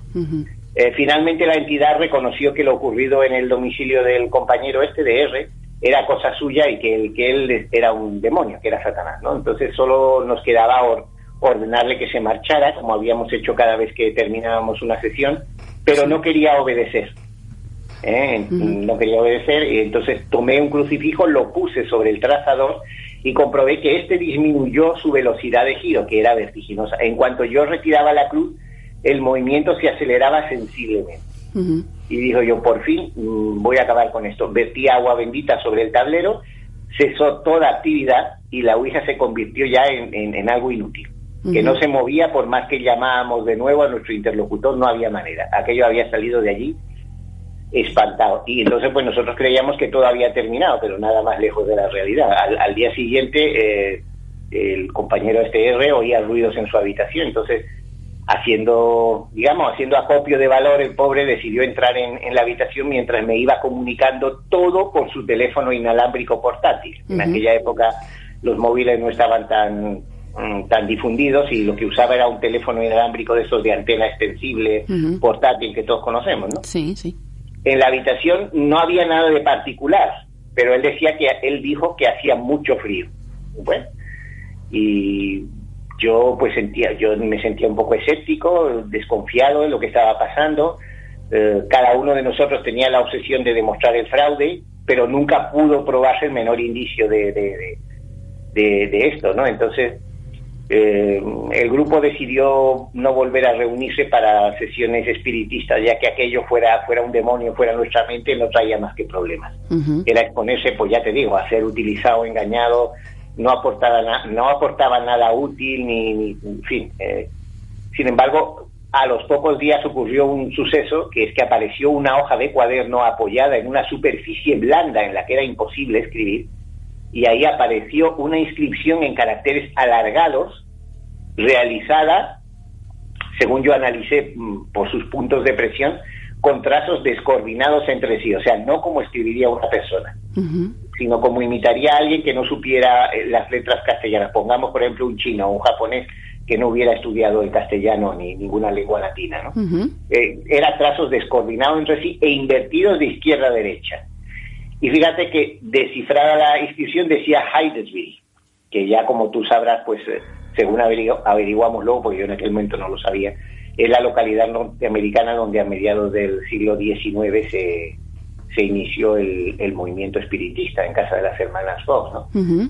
A los pocos días aparecieron series de números escritos, ¿eh? correspondientes a letras que formaban frases como estoy cerca, muy pronto, entonces, mm, yo a este, a este chico lo vi aterrorizado, yo no creo que él, de hecho él, dormía en su salón porque no podía dormir en su cuarto, la familia estaba extrañada, no entendía lo que pasaba porque no sabía nada.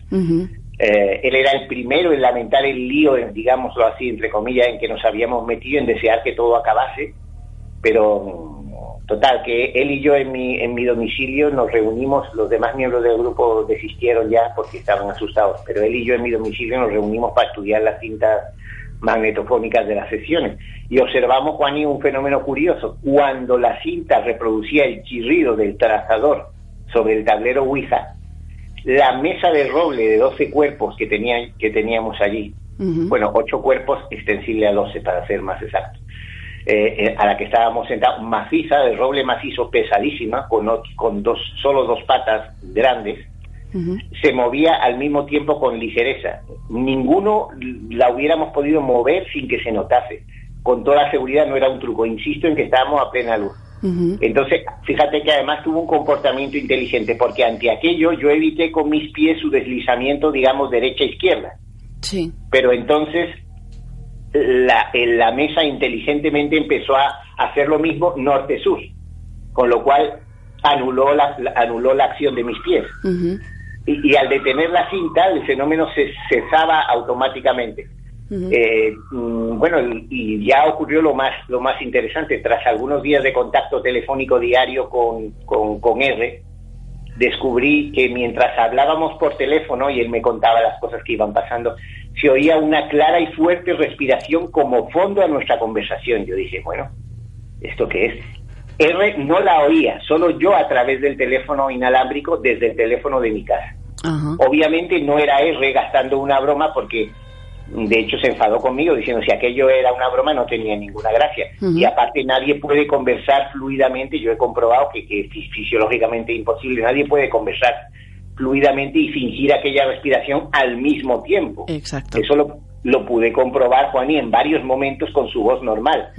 Y ese respirar se superponía como, mm, como procedente de dos fuentes distintas, simultáneas. a ningún, a ningún trucador se le hubiera ocurrido un montaje tan, tan, tan inseguro como dejar un magnetófono funcionando en un punto concreto de la habitación con riesgo de oírse poco y mal, sino que lo llevaría consigo. Claro. Digo esto porque la, la respiración a veces se oía más lejos o no se oía y, y, no tardamos en darnos cuenta, Juan, y de que eso tenía que ver con la posición del teléfono inalámbrico que el compañero que R portaba mientras conversaba conmigo, porque él paseaba por su habitación. Entonces, según la posición que él tuviera en la habitación, se oía más fuerte o más débil.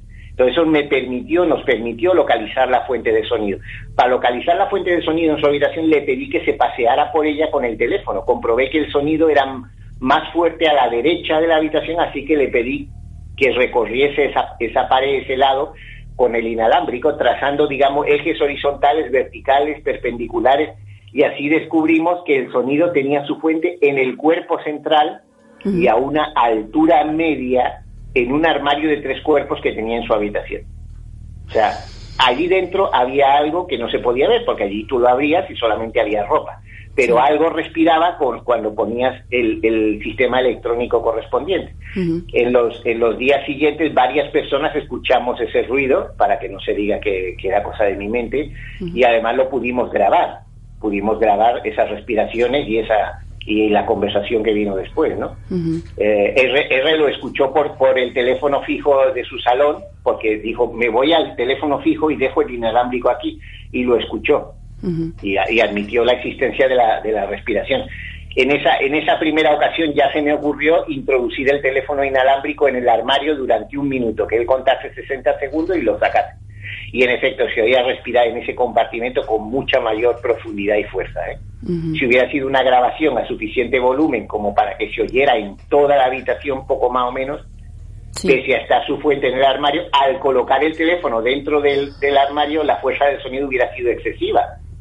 Pero no lo era, simplemente que se oía, no, no, no aprecié el menor descenso de volumen en toda la operación, simplemente que se oía más, más fuerte, pero era constante una vez que estabas allí. Eh, era, era, era, por supuesto, debo aclarar que era diferenciable de cualquier cosa, de cualquier interferencia electrónica, vamos.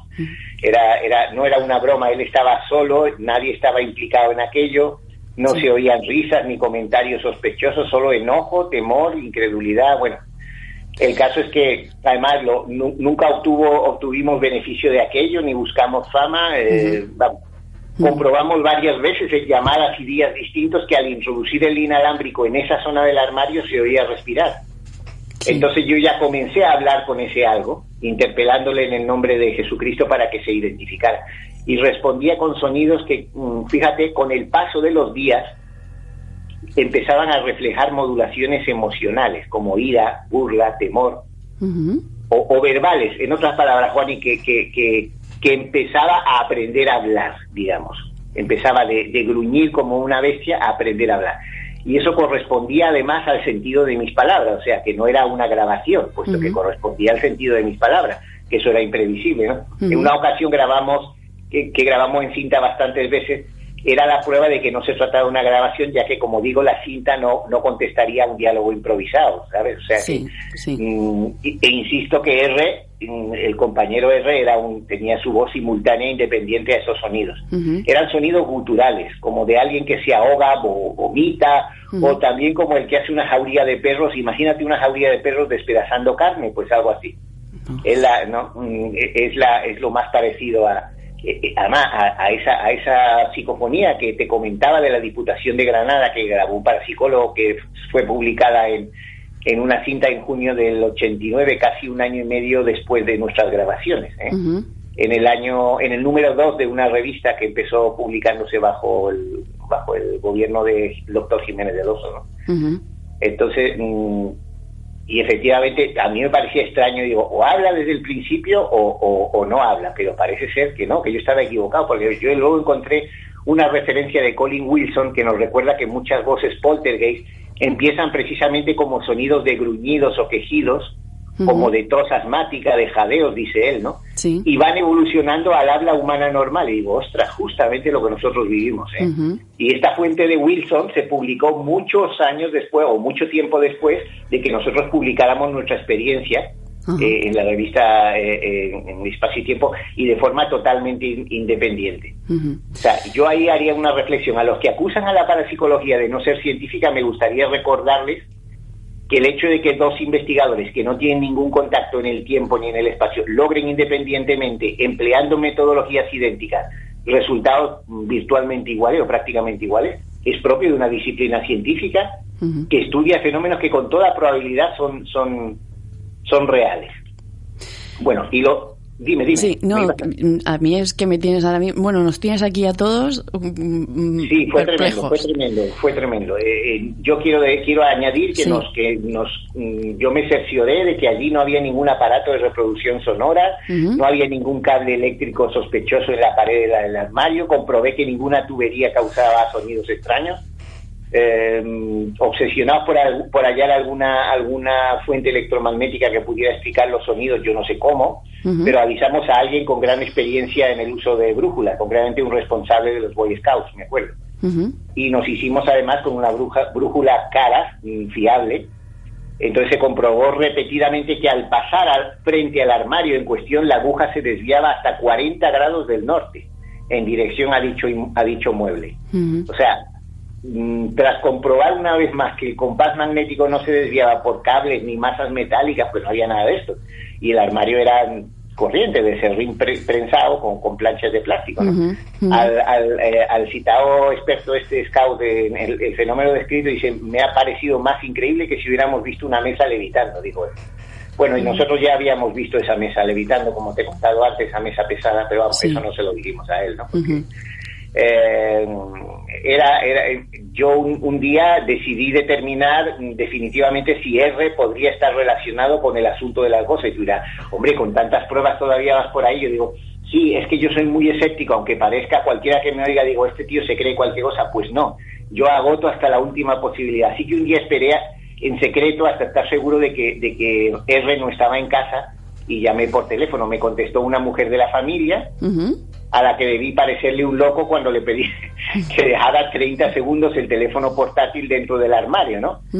esa familia, aquella familia, si hubiera sabido a lo que nos dedicábamos, se hubiera sentido molesta, pues eran personas de, de mentalidad atea, progresista, aunque tenían curiosamente unos familiares que eran, que eran estos misioneros, seglares, pero ellos eran ateos, progresistas, no habían enseñado a los niños ni a rezar, ni nada, totalmente ajenas a lo, a lo sobrenatural. Sin embargo, no impidió que eso no impidió que cuando aquella amable chica, que concretamente era la hermana de R, eh, puso el inalámbrico en el armario durante 30 segundos, siguió siguiendo mis instrucciones y lo, lo, retiró después, la respiración se oyera como siempre y los gruñidos me contestaran, o sea que la superchería era impensable. Eh, a, mí me gustaría saber cómo, cómo es posible que, que, que digo a los parapsicólogos mm, que no creen en la existencia de seres espirituales autónomos, sino únicamente en el poder de la mente, ¿cómo podría R reproducir a distancia, sin saber nada de mi experimento, esos complejos de intencionales efectos? Eh, a esa hora él se, ocupaba de otros asuntos que nada tenían que ver con esto, según, según me enteré después. Mm, o sea, era, era imposible y, los demás, las demás personas no sabían nada de su casa, de, las demás personas de su casa no tenían ni idea. y otras veces el fenómeno sucedía cuando esas personas no estaban presentes, así que ellos tampoco eran la, la fuente subconsciente. Eh, otras, además, no era una alucinación, puesto que podía grabarse y, y otras personas podían oírlo, o sea. Y por último, muy interesante. llega sí, es la verdad que sí. Hicimos otro experimento muy revelador. Un colaborador al que llamaré A llamó desde una cabina telefónica cercana y logró, de hecho estaba tan cercana que era enfrente de la casa, pero y logró escuchar la respiración y la voz mientras R permanecía conmigo en el salón de su casa perfectamente vigilado por mí, así que no podía ser. Después, eh, A se reunió con nosotros en el apartamento. Estábamos hablando de lo sucedido cuando oímos un golpe violento en la habitación del armario. Entonces, claro, nos precipitamos hacia allí y comprobamos que la puerta del armario, sin lugar a dudas cerrada anteriormente, porque la habíamos visto, se había abierto violentamente, de ahí el golpe, incluso con la rotura del junquillo interior de la puerta, y la, y la lámpara de alambre retráctil, de estas de alambre retráctil, había sido bajada, la habían bajado. Entonces, mm, a los dos días volvimos a reunirnos los tres y mientras nos hallábamos en el salón, eh, otro colaborador que llamaremos G nos llamó por teléfono y como estaba acordado a aquel piso. Es, un hombre adulto, bueno, diré que es G de Gabriel porque era mi padre, para que en paz descanse. Como ya ha fallecido, no me importa decir que era él, a él no importará. Él pudo apreciar entonces el típico sonido y los gruñidos y comenzó a rezar con la pretensión de que la entidad también lo hiciera o se marchara de esa casa. El resultado fueron rugidos de cólera. Ya en nuestros anteriores diálogos aprecié que tenía odio, temor, todo lo relacionado con Dios. Eh, pues mm, cuando yo lo mencionaba parecía como, como si vomitara, como si quisiera vomitar. Eh, el, el, señor G notó que se había ido la entidad, pero entonces las luces de la habitación donde R, A y yo estábamos comenzaron a parpadear repetidas veces. O sea, ninguno de nosotros estábamos mutuamente vigilados y próximos, ninguno podía hacer, podía hacer eso. Y luego el, en, en los siguientes días apareció, eso fue ya, porque claro, es que todavía me emociona recordarlo, todas esas notas con el Hydesville y los mensajes en clave alfanumérica de dónde habían salido. Tendrían que haber sido escritos era evidentemente en bolígrafo. Bueno, pues apareció el bolígrafo. Y el bolígrafo tenía cinco marcas, cuatro por un lado y una quinta por arriba en la parte opuesta. Por su forma, por su tamaño, la disposición de las marcas, tenía el aspecto de haber sido hecha con cinco dedos calientes que habían marcado. Aquí tengo una fotografía, la estoy contemplando, de cómo había marcado el bolígrafo, como si tú coges un bolígrafo, pero tus dedos fueran de fuego, pues igual que se derretiría el bolígrafo en esos puntos. Tenía cinco marcas, cuatro por un lado y una quinta por arriba en la parte opuesta, como si fuera el pulgar. ¿Eh? O sea, mm, después mm, yo, conseguí un mechero, pero no, no, no lograba ese mismo efecto para, para con otro bolígrafo. No había carbonización y, la forma de cada supuesto dedo era demasiado perfecta para hacerla con un mechero. Simplemente el plástico se había derretido en cinco puntos por la presión de algún cuerpo caliente. esa, esa fotografía, Gabriel, ¿podrías hacérnosla llegar para compartirla en las redes sociales con nuestros oyentes? Claro, por supuesto, os haré llegar todas las que tengo en el, en el artículo, no Muy, muy bien, muy bien. Eh, será un placer colaborar con vosotros. Gracias. pero el, el, experimento principal fue una prueba de criptoscopia que yo ideé. ¿Eh? realizada con ayuda de una tercera persona que por entonces no sabía nada de lo que estaba ocurriendo. La misión de esta tercera persona, a la que yo no le comenté nada, fue la de, la de escribir unas cifras en sendos papeles, protegerlos con múltiples dobleces e introducirlos en sus respectivos sobres marcados con la letra, las letras A, D y C, nada más. ahí terminaba su misión. Era imposible verlas al trasluz y los sobres fueron sellados cuidadosamente para evitar que nadie los abriera y volviera a cerrar. Y aparte usamos marcas secretas que yo conocía y grapas para prevenir sustituciones o aperturas. Y, tú dirás, qué tío más desconfiado, pero es que yo siempre he querido investigar, a pesar de que mis colaboradores merecían confianza, yo, yo no me conformaba. Bueno, el caso es que le llevé los sobres a R, que, que, al igual que yo mismo, pues desconocía su contenido. Yo no sabía lo que, lo que habría hecho este compañero. Se usaron cifras porque la entidad aún no hablaba ¿eh? y esperábamos que gruñera tantas veces como unidades comprendiera cada número. Eh, por, por supuesto, días antes el que la escribió el que escribió aquello se desentendió completamente y ya no tuvimos más comunicación con él. El caso es que el día convenido le di las instrucciones a R para que introdujera por turnos cada sobre y retirase el anterior después de pasado un minuto. Es decir, él me tenía que conceder un minuto para que yo lograse la colaboración de la, de la entidad en el experimento. Total, que introduce el primer sobre en el, comportamiento, en el compartimento perdón, central del armario y la entidad con la que me mostraba yo un poco conciliador ese día, pues para que colaborase mayormente, había que hacerle un poco la pelota, emitió un gruñido. Bueno, yo pensé que era el número uno, porque al hacer un gruñido yo le había dicho que gruñera tantas veces como, como cifras hubiera, y gruñó una sola vez. o, tal vez había entendido mal mis instrucciones, total. Así que al meter el, el, en el armario el sobre siguiente le pedí otra vez que diera un gruñido por unidad puesto que no hablaba. Entonces dio, era el sobre B y dio cinco gruñidos. Al poner el, el último sobre, soltó una especie de risa, a veces canturreaba o se burlaba, y luego gruñó 18 veces. Bueno, llegado el momento de comprobar los resultados, abrimos los sobres sellados, que estaban intactos, yo comprobé Al comparar las cifras con su gruñido, yo creí que habíamos fracasado, porque ninguno de los números era el 1. ¿eh? y había dado un solo gruñido. Entonces repasamos las grabaciones para ver si le habíamos dado mal las instrucciones y resultó que lo que yo había tomado por un gruñido no era no era no era tal, sino la palabra cuatro. ¿Eh? Y pero fíjate tú la curiosidad que por un accidente, el un error de protocolo, el sobre 4 no tenía ese número.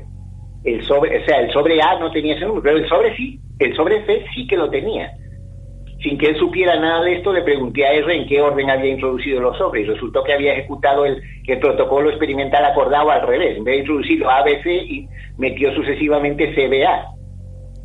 Entonces, como decimos, el, sobre C contenía el número 4 y, y, y, el B, siempre en el lugar intermedio, tenía la cifra 5 confirmando los 5 gruñidos. O sea que había acertado a pesar de nuestro error y a pesar de nuestras expectativas. Eso no es telepatía. Ahí hay una inteligencia autónoma. Por otro lado, el sobre A contenía un número de tres cifras y en principio no vimos qué relación tenía con la risa y los 18 gruñidos, pero finalmente comprobamos que la suma de valores absolutos de esa cifra es 18. O sea, era, era francamente era como para reírse que pretendiésemos que gruñera cientos de veces. En cambio era una conducta muy inteligente resumir el número de sus gruñidos por los valores por los valores de, los, de estos números. Mm. Eh, o sea, muy muy interesante, Gabriel una cosa, eh, lo cierto es que los días siguientes le combinamos a que hablara y para, para el tiempo en que ocupó la línea telefónica, porque al final se pasó a la línea telefónica, ya lo hacía con, con voz claramente susurrante, perfectamente humana, nos decía cosas horribles, bueno, idioteces típicas como tú eres mío, cosas por el estilo que yo prefiero no, no recordar, eh, porque son... Oye, ¿y cómo, cómo deshicisteis de él? Pues eso es, eso es complicado de eso es complicado ah eh, vale vale. Lo dejamos entonces ahí. No no es que te, comento yo yo empecé a notar que empezó a manifestar facultades psíquicas y entonces empecé a estudiar su percepción extrasensorial con experimentos repetidos en 10 ensayos durante 10 días consistente en localizar y entregar una carta propuesta al azar entre 48 cartas de la baraja española, situadas boca abajo, extraídas de una baraja nueva para excluir cualquier marca, barajadas y extendidas de forma distinta en cada ensayo. La identificación del naipe se haría solo por inspección ocular en su, en su dorso y tanto el sujeto como el experimentador, o sea, yo, desconocíamos dónde podía estar la carta propuesta y obtuvo una media de 7 sobre 10, aunque había días mejores y días peores. ¿no? Un 70% de acierto está muy por encima del azar, sobre todo teniendo en cuenta que hay que hallar en cada ensayo la opción correcta entre 48. Yo hice la probabilidad y era menor al 0,00005. O sea que era. Y, y, luego empezamos a hacer ciertas eh, ciertas pruebas de. Yo noté que en algunos ensayos él tendía a pasar los dedos por el dorso de la carta y otras veces escogía y a veces escogía otra.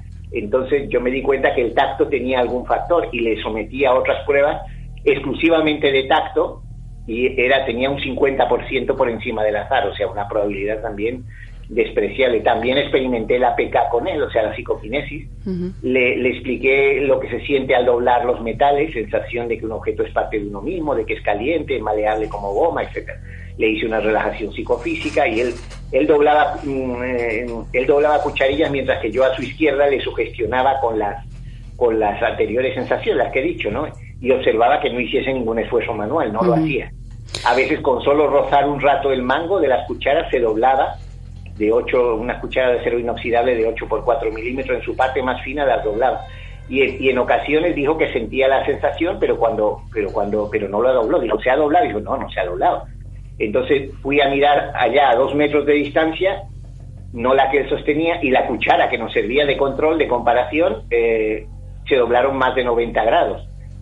Y aparte, en los momentos de descanso de los experimentos sucedían cosas extrañas. Yo, por ejemplo, la sustitución instantánea de una cinta de música por otra en pleno funcionamiento del magnetofón. Estaba, por ejemplo, y tú imagínate que te has puesto una cinta de Mozart para relajarte entre los experimentos. Bueno, pues de repente te fijas y digo, ostras, si, estoy, si estaba escuchando a Mozart y ahora estoy escuchando a los Rolling Stones, ¿esto qué es? y, y, te fijas y es que la cinta que estaba dentro la han cambiado. No me preguntes cómo, no tengo ni idea, pero la han cambiado. Y aparte hoy eh, me ocurrió una cosa, oí un siseo único que algo así como que a mí me hizo volver a todos, nos hizo volver la cabeza y mirar instintivamente al lugar de, procedencia. pero, pero era un lugar vacío a menos de medio metro de mí, a mi izquierda. O sea, había algo que estaba, alguien que estaba allí y, en otra ocasión recuerdo una, una, ollita de madera que de adorno que ponía el recuerdo de la Coruña, me acuerdo. Se destapó y la tapa la colocaron a su lado haciendo ruido, o sea, clac, clac.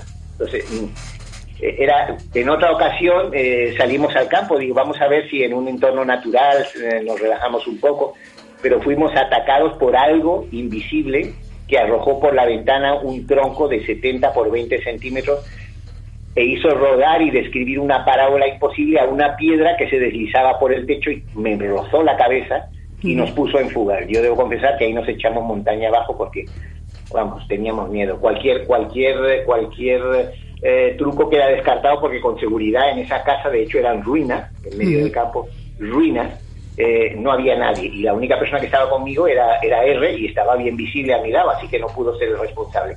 Ahí ah. pasaba, pasaba algo. A día de hoy, a día de hoy, Gabriel, ¿sigues teniendo relación con R?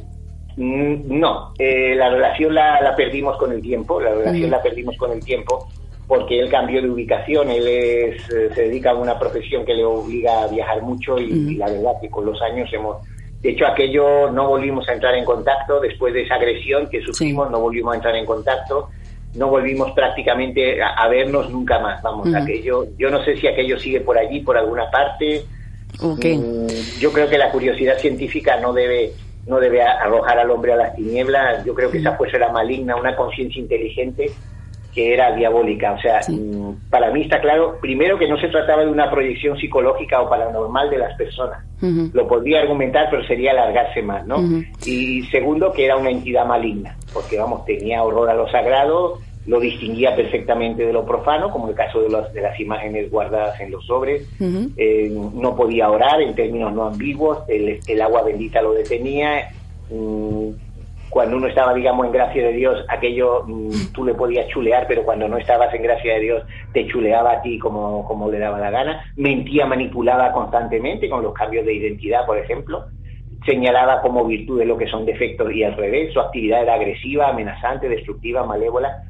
Mm, eh, tras, una, tras presionarle confesó su carácter oscuro, maligno no era ninguna persona viva o muerta, puesto que no había fraude y anatómicamente no era humano. Sus dedos de, fuego no eran humanos, sino como garras, porque yo calculé la posición y es una posición antinatural. Una mano humana no, no sostiene el bolígrafo de esa manera. ¿eh? Eh, su, voz, su voz inicial era imposible para cualquier garganta humana. Eh, las letras parecían de una forma muy, muy anómala. Desde luego tampoco era nuestro subconsciente ni una combinación de...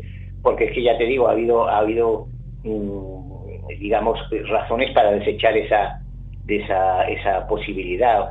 Mm, yo creo que se trataba, primero, de un ente autónomo de conciencia, o sea, no nosotros, un ser maligno, y en tercer lugar, que no correspondía a ninguna persona viva o muerta. Si sumamos eso, el resultado es exactamente lo que en cualquier cultura, no, no ya la judeocristiana, se llama un demonio. Y esa ha sido mi experiencia. Perdón si me he alargado mucho, pero creo que no, creo que, la pena que creo que ha sido muy sí, yo creo que ha sido muy interesante tanto para los amantes del misterio como para aquellas personas que le, lo investigan a día de hoy y eh, pondremos esa investigación tuya, Gabriela, a disposición de nuestros oyentes que quieran verlo a través del Facebook de la décima puerta radio para que vean esas fotografías y darles a conocer lo que es esta historia que esta noche has compartido aquí con nosotros. Perfecto. Muchísimas También gracias. Tengo fotografías de las de las eh, de las escrituras que hizo esta ah, entidad. También tengo fotografías de la brújula que empleamos. Ah, tengo la foto, tengo fotografías de la cucharilla que doblaron. Tengo pues, fotografías del bolígrafo tocado, claro, por supuesto. Y tengo fotografías de todo, vamos, de la casa donde fuimos agredidos. Sí, vale, pues todo. todo. Háznoslo llegar que lo vamos a, a, poner a disposición de los oyentes y de todos supuesto, aquellos que, que, quieran, que quieran conocer esta historia. Eh, muchísimas gracias, Gabriel, como siempre, un saludo. Gracias por compartir esta experiencia con nosotros tan, tan espeluznante e increíble. Un abrazo. Muchas gracias, un abrazo a todos. Adiós. Las cosas que temes de niño. Los monstruos en el armario. Las sombras que te observan. Feliz. No son solo miedos son reales.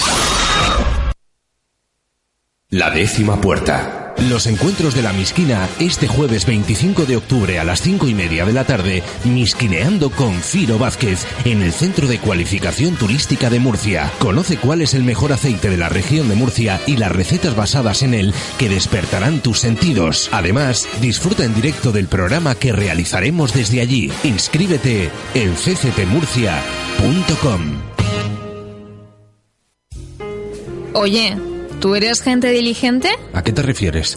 Sí, por ejemplo, cuando tienes que hacer la compra, eliges productos de calidad y buscas profesionales que te recomienden la mejor carne o la verdura de temporada. Hombre, pues claro. Y cuando vas al teatro, ¿Te gusta sentarte en la zona central? Eso no se pregunta. ¿Y a quién no? Y no me negarás que está bien hacer cosas que te sientan bien, como por ejemplo, pues un spa, conectar con la naturaleza o, o un buen viaje. ¿Dónde hay que firmar? Entonces sí que eres gente diligente, porque la diligente compañía de vinos entiende que te gusta tomar productos de calidad, disfrutar de una experiencia y tomar vinos que te sientan bien. Son profesionales dedicados al vino en la región de Murcia. Búscalos en Facebook o Instagram y en la web ladiligente.es. La décima puerta. Tú eres la siguiente. Creía que era un sueño, pero no lo era. Mira. Ahora sí que tengo miedo.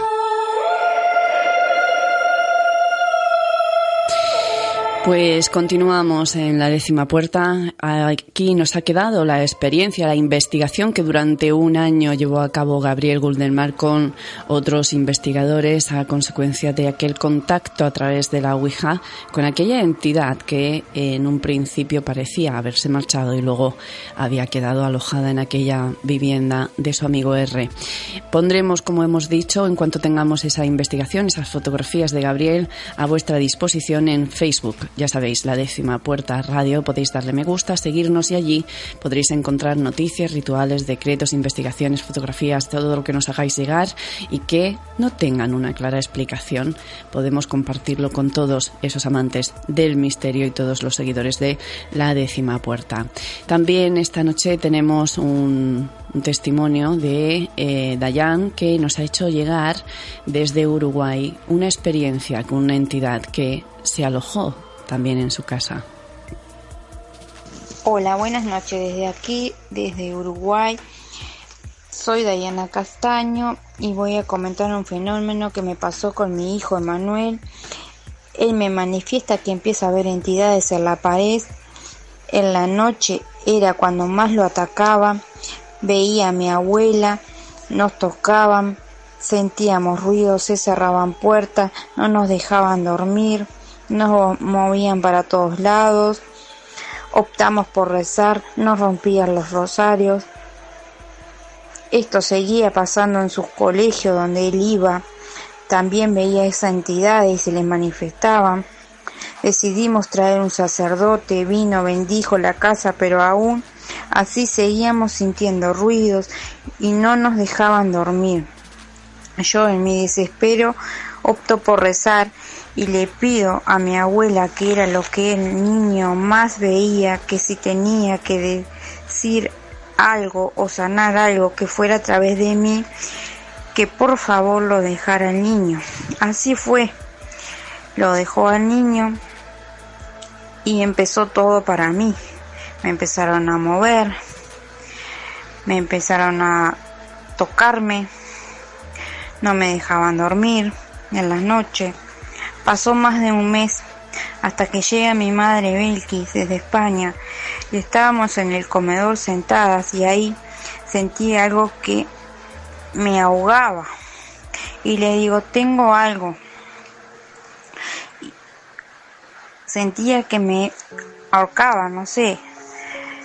Y ahí fue cuando a través mío mi abuela se le manifestó a mi madre hablándole porque ella tenía que sanar a mi madre Así fue que mi madre escuchó todo lo que su madre le decía y luego pudo, pudo liberarla hacia la luz y ya no sentimos más su presencia. Esa es mi historia. Saludos.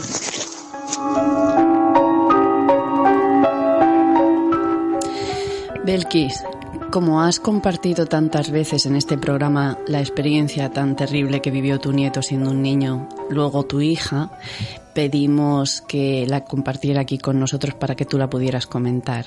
Y resulta que esa entidad era tu mamá.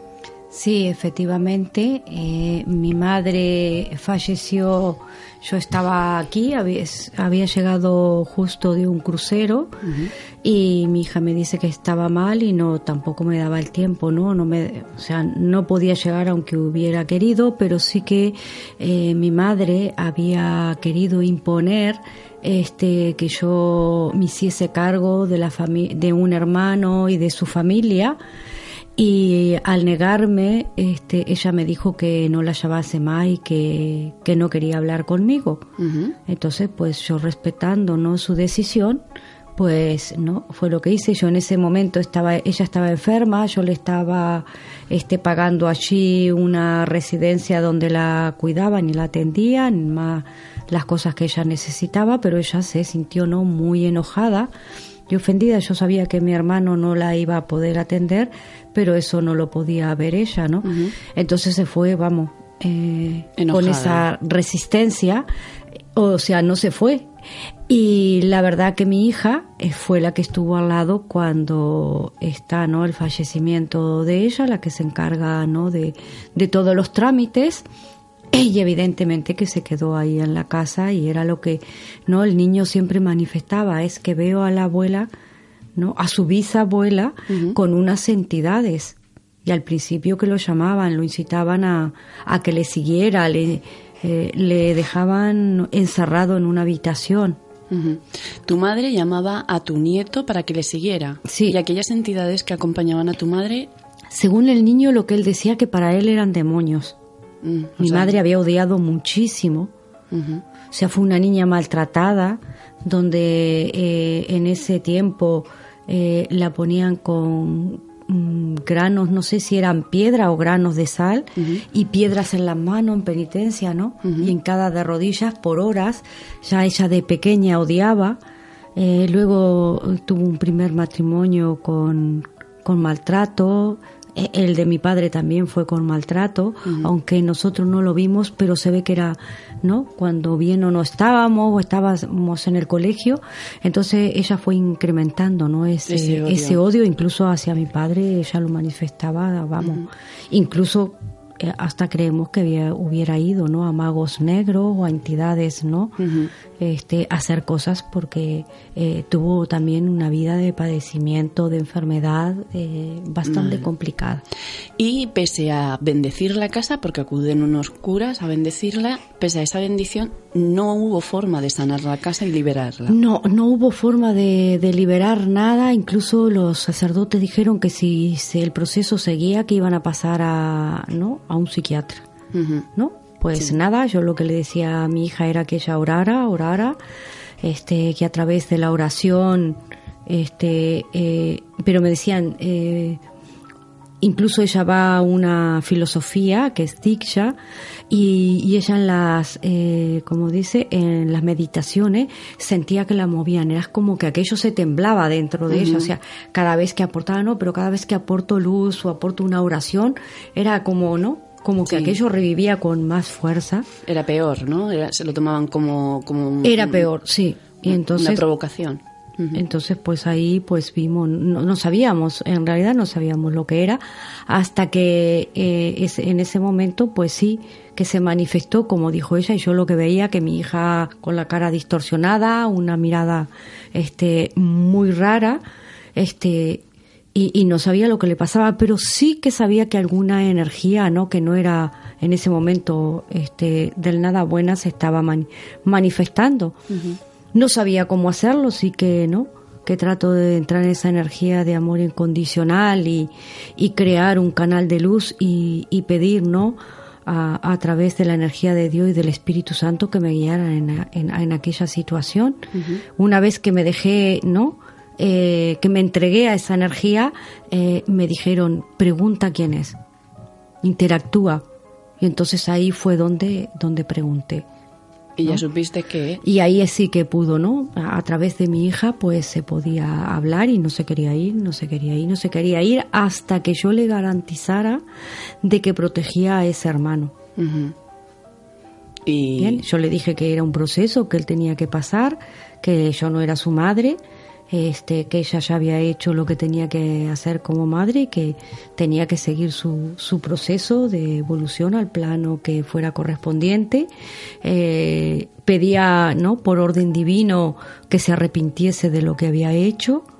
Este, y al final, pues, pudo lograrlo y, y se pudo liberar, ¿no? Y mi hija ya se sintió, cuando dijo, ya está, estaba en calma y, y se había, se había ido y hasta el día de hoy pues... ¿Qué, ¿qué hubiera podido pasar si no eres eh, consciente o no viajas en aquel momento para eh, ver qué estaba pasándole a tu, a tu hija? ¿Qué hubiera podido pasar si esa energía, esos entes, hubieran ido a más? Eh, me hubiera atacado porque en principio mi hija, por ejemplo, la, la primera intención era no de decirme palabras obscenas y escupirme, ¿sabes? o sea, uh -huh. no como que quería. Yo me mantenía, no no retrocedía porque aquello fue que no me podía mover, pero sí que estaba, ¿no? Eh... Es decir, que tu hija ya estaba en un nivel ya de posesión. Sí, totalmente. Uh -huh. Es decir, que ya tu madre, de alguna forma, o aquellas entidades ya. Sí, estaban. estaban habían ahí. invadido. Sí, ya. sí, totalmente, estaba dentro de ella. ¿Escuchaste, o sea, identificaste en algún momento la voz de tu madre en vez de la de tu hija? Sí, eh, claramente porque era totalmente distorsionada, ¿no? Uh -huh. La voz. Era totalmente distorsionada, aparte de lo que ella me decía, sabía que eran cosas no eh, reales, verídicas, y no, no era que no fuese eso. Uh -huh. Era eso. Lo que sucedía es que en ese momento yo no sabía. Lo que sí veo, por ejemplo, o, o, o tiempo más tarde, el propósito divino que había atrás de toda esa oscuridad, ¿no? Uh -huh. Que yo aprendiese a hacer las liberaciones. Sí. Sin, hacer, sin saber nada. O sea. Ya te guiaron. Sí, porque evidentemente en ese momento yo sabía que lo primero que no tenía que hacer era tener miedo. Uh -huh. Bien. Pero claro, en una situación de esa que no te esperas, muchas veces no sabes cómo reaccionar. Entonces fue anclarme en la luz, ¿no? Y en, y en la energía divina de Dios y decir, bueno, confío totalmente en esta energía y sé que me guía y sé que puedo, ¿no? Mientras eso, bueno, se me venía, ¿vale? Y como que quería atacarme y pasamos un momento bastante difícil en el cual estaba ahí un hombre ya de un metro ochenta y te puedo decir que de unos 150 kilos o 60 que salió, uh -huh. que me dijo en mi vida había visto una cosa de esta, pero no no quiero ver. No cuentes más conmigo. Normal. Yo creo que ahí, en una situación así, no cuenta ni el peso ni la altura. No, no, no, no. Mm. Y era totalmente incrédulo y dijo: Con esto he visto todo lo que he tenido que ver aquí.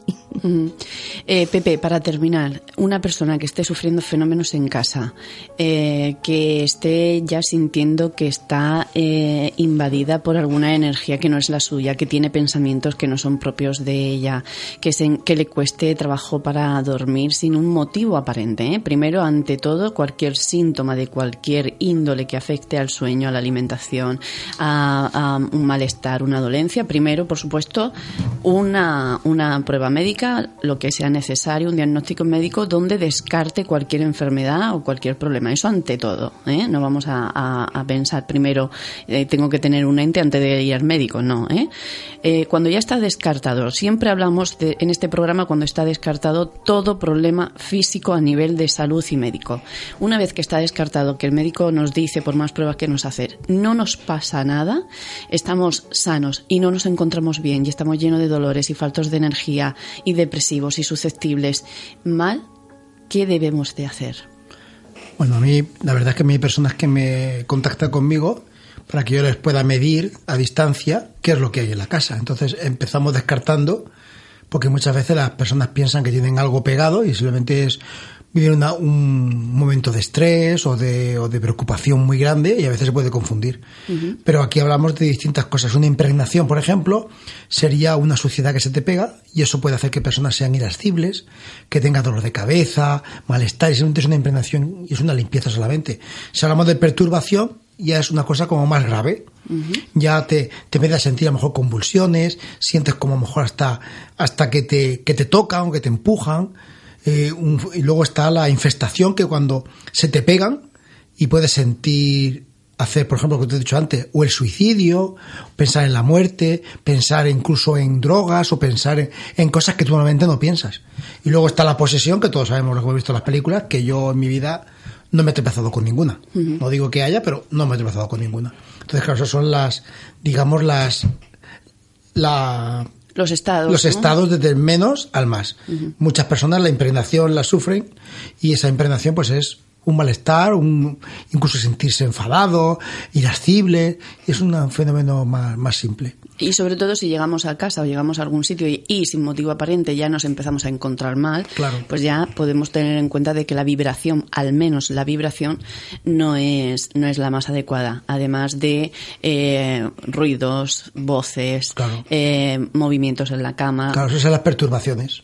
Exactamente. Eh, objetos que cambian de lugar, etcétera, etcétera, etcétera, que en un momento determinado ya tenemos que empezar a observar si es algo que se nos olvida o que si en un momento determinado no se pueden estar eh, perturbando de alguna forma. ¿es algo que añadir a lo que ha dicho Pepe? No, efectivamente se manifiestan no de esa manera y simplemente pues las personas lo lo mejor es que consulten y que consulten con personas que realmente saben, ¿no? Porque hay veces que quieren y mantenerse en la oración. Sí, mantenerse sobre todo en la oración, que no va, ¿no? A crecer más de lo que hay y ya si van a una persona que sea una persona que realmente tenga una recomendación que es buena, porque a veces van y es peor. Sí, claro. O sea que eso también hay que tener en cuenta, ¿no? Sí, sí, que, todas las personas no son iguales a la hora de, una casa. Y luego, sobre todo, una recomendación a las personas que pregunten, sobre todo, por el dinero, porque y si van a ir a tu casa. Yo he conocido casos, una señora viuda que una limpieza de casa le estaban pidiendo dinero y era por internet, le pusieron que colgar unas hierbas en las puertas y todo eso es una forma de estafar a las personas. Es decir, que para hacer una limpieza por teléfono, que no, ¿eh? Que no es aconsejable ni efectivo tampoco. sobre todo son personas de otros países que te, que te dicen que te lo van a hacer a distancia y no saben ni dónde están y te dicen que ingresen dinero en cuentas, en historias. Que no. Todo eso es como cualquier estafa de otra cosa. sí, o que luego les persiguen, ¿no? Enviándole mensajes o llamándole, eh, que no se dejen presionar, ¿no? Sí, además eh, empiezan con mensajes de visto que te va a suceder algo sí, malo. amenazante, sí. Bueno, pues todo eso descartado y sobre todo eso, mantenerse en la oración, poner protecciones como eh, símbolos religiosos o incluso eh, algún tipo de, de, sal, cruces de sal, los limones con clavo, que lo hemos dicho aquí también, también pueden servir como chivatos, eso lo podéis encontrar en nuestra página de Facebook, la décima puerta radio, y de esa manera podéis empezar a calibrar la energía que, que tenga la casa y os va a servir para limpiarla y mantener por lo menos esa negatividad, si la hubiera, a raya y empezar a eliminarla. ¿Mm? ¿Sí? Sí, vale. Pues ahí tenemos esa, esa diferencia entre los espíritus y los entes. Lo dicho, muy atentos a las señales que a veces por nuestro día a día no somos capaces de ver y ya cuando nos encontramos muy mal, muy mal, sin esa razón o ese motivo aparente, pues a veces lo atribuimos a una simple depresión que no hay solamente ese pequeño estado de ánimo que baja en un momento determinado por algo, sino que nuestra energía se está viendo también invadida. Así que vamos a prestar atención, vamos a llevar un poquito de precaución, más que nada, pues como se suele decir, por si acaso. Lo que he estado persiguiendo a mi familia no ha acabado aún con nosotros. Los encuentros de la Misquina este jueves 25 de octubre a las 5 y media de la tarde, Misquineando con Firo Vázquez en el Centro de Cualificación Turística de Murcia. Conoce cuál es el mejor aceite de la región de Murcia y las recetas basadas en él que despertarán tus sentidos. Además, disfruta en directo del programa que realizaremos desde allí. Inscríbete en cctmurcia.com.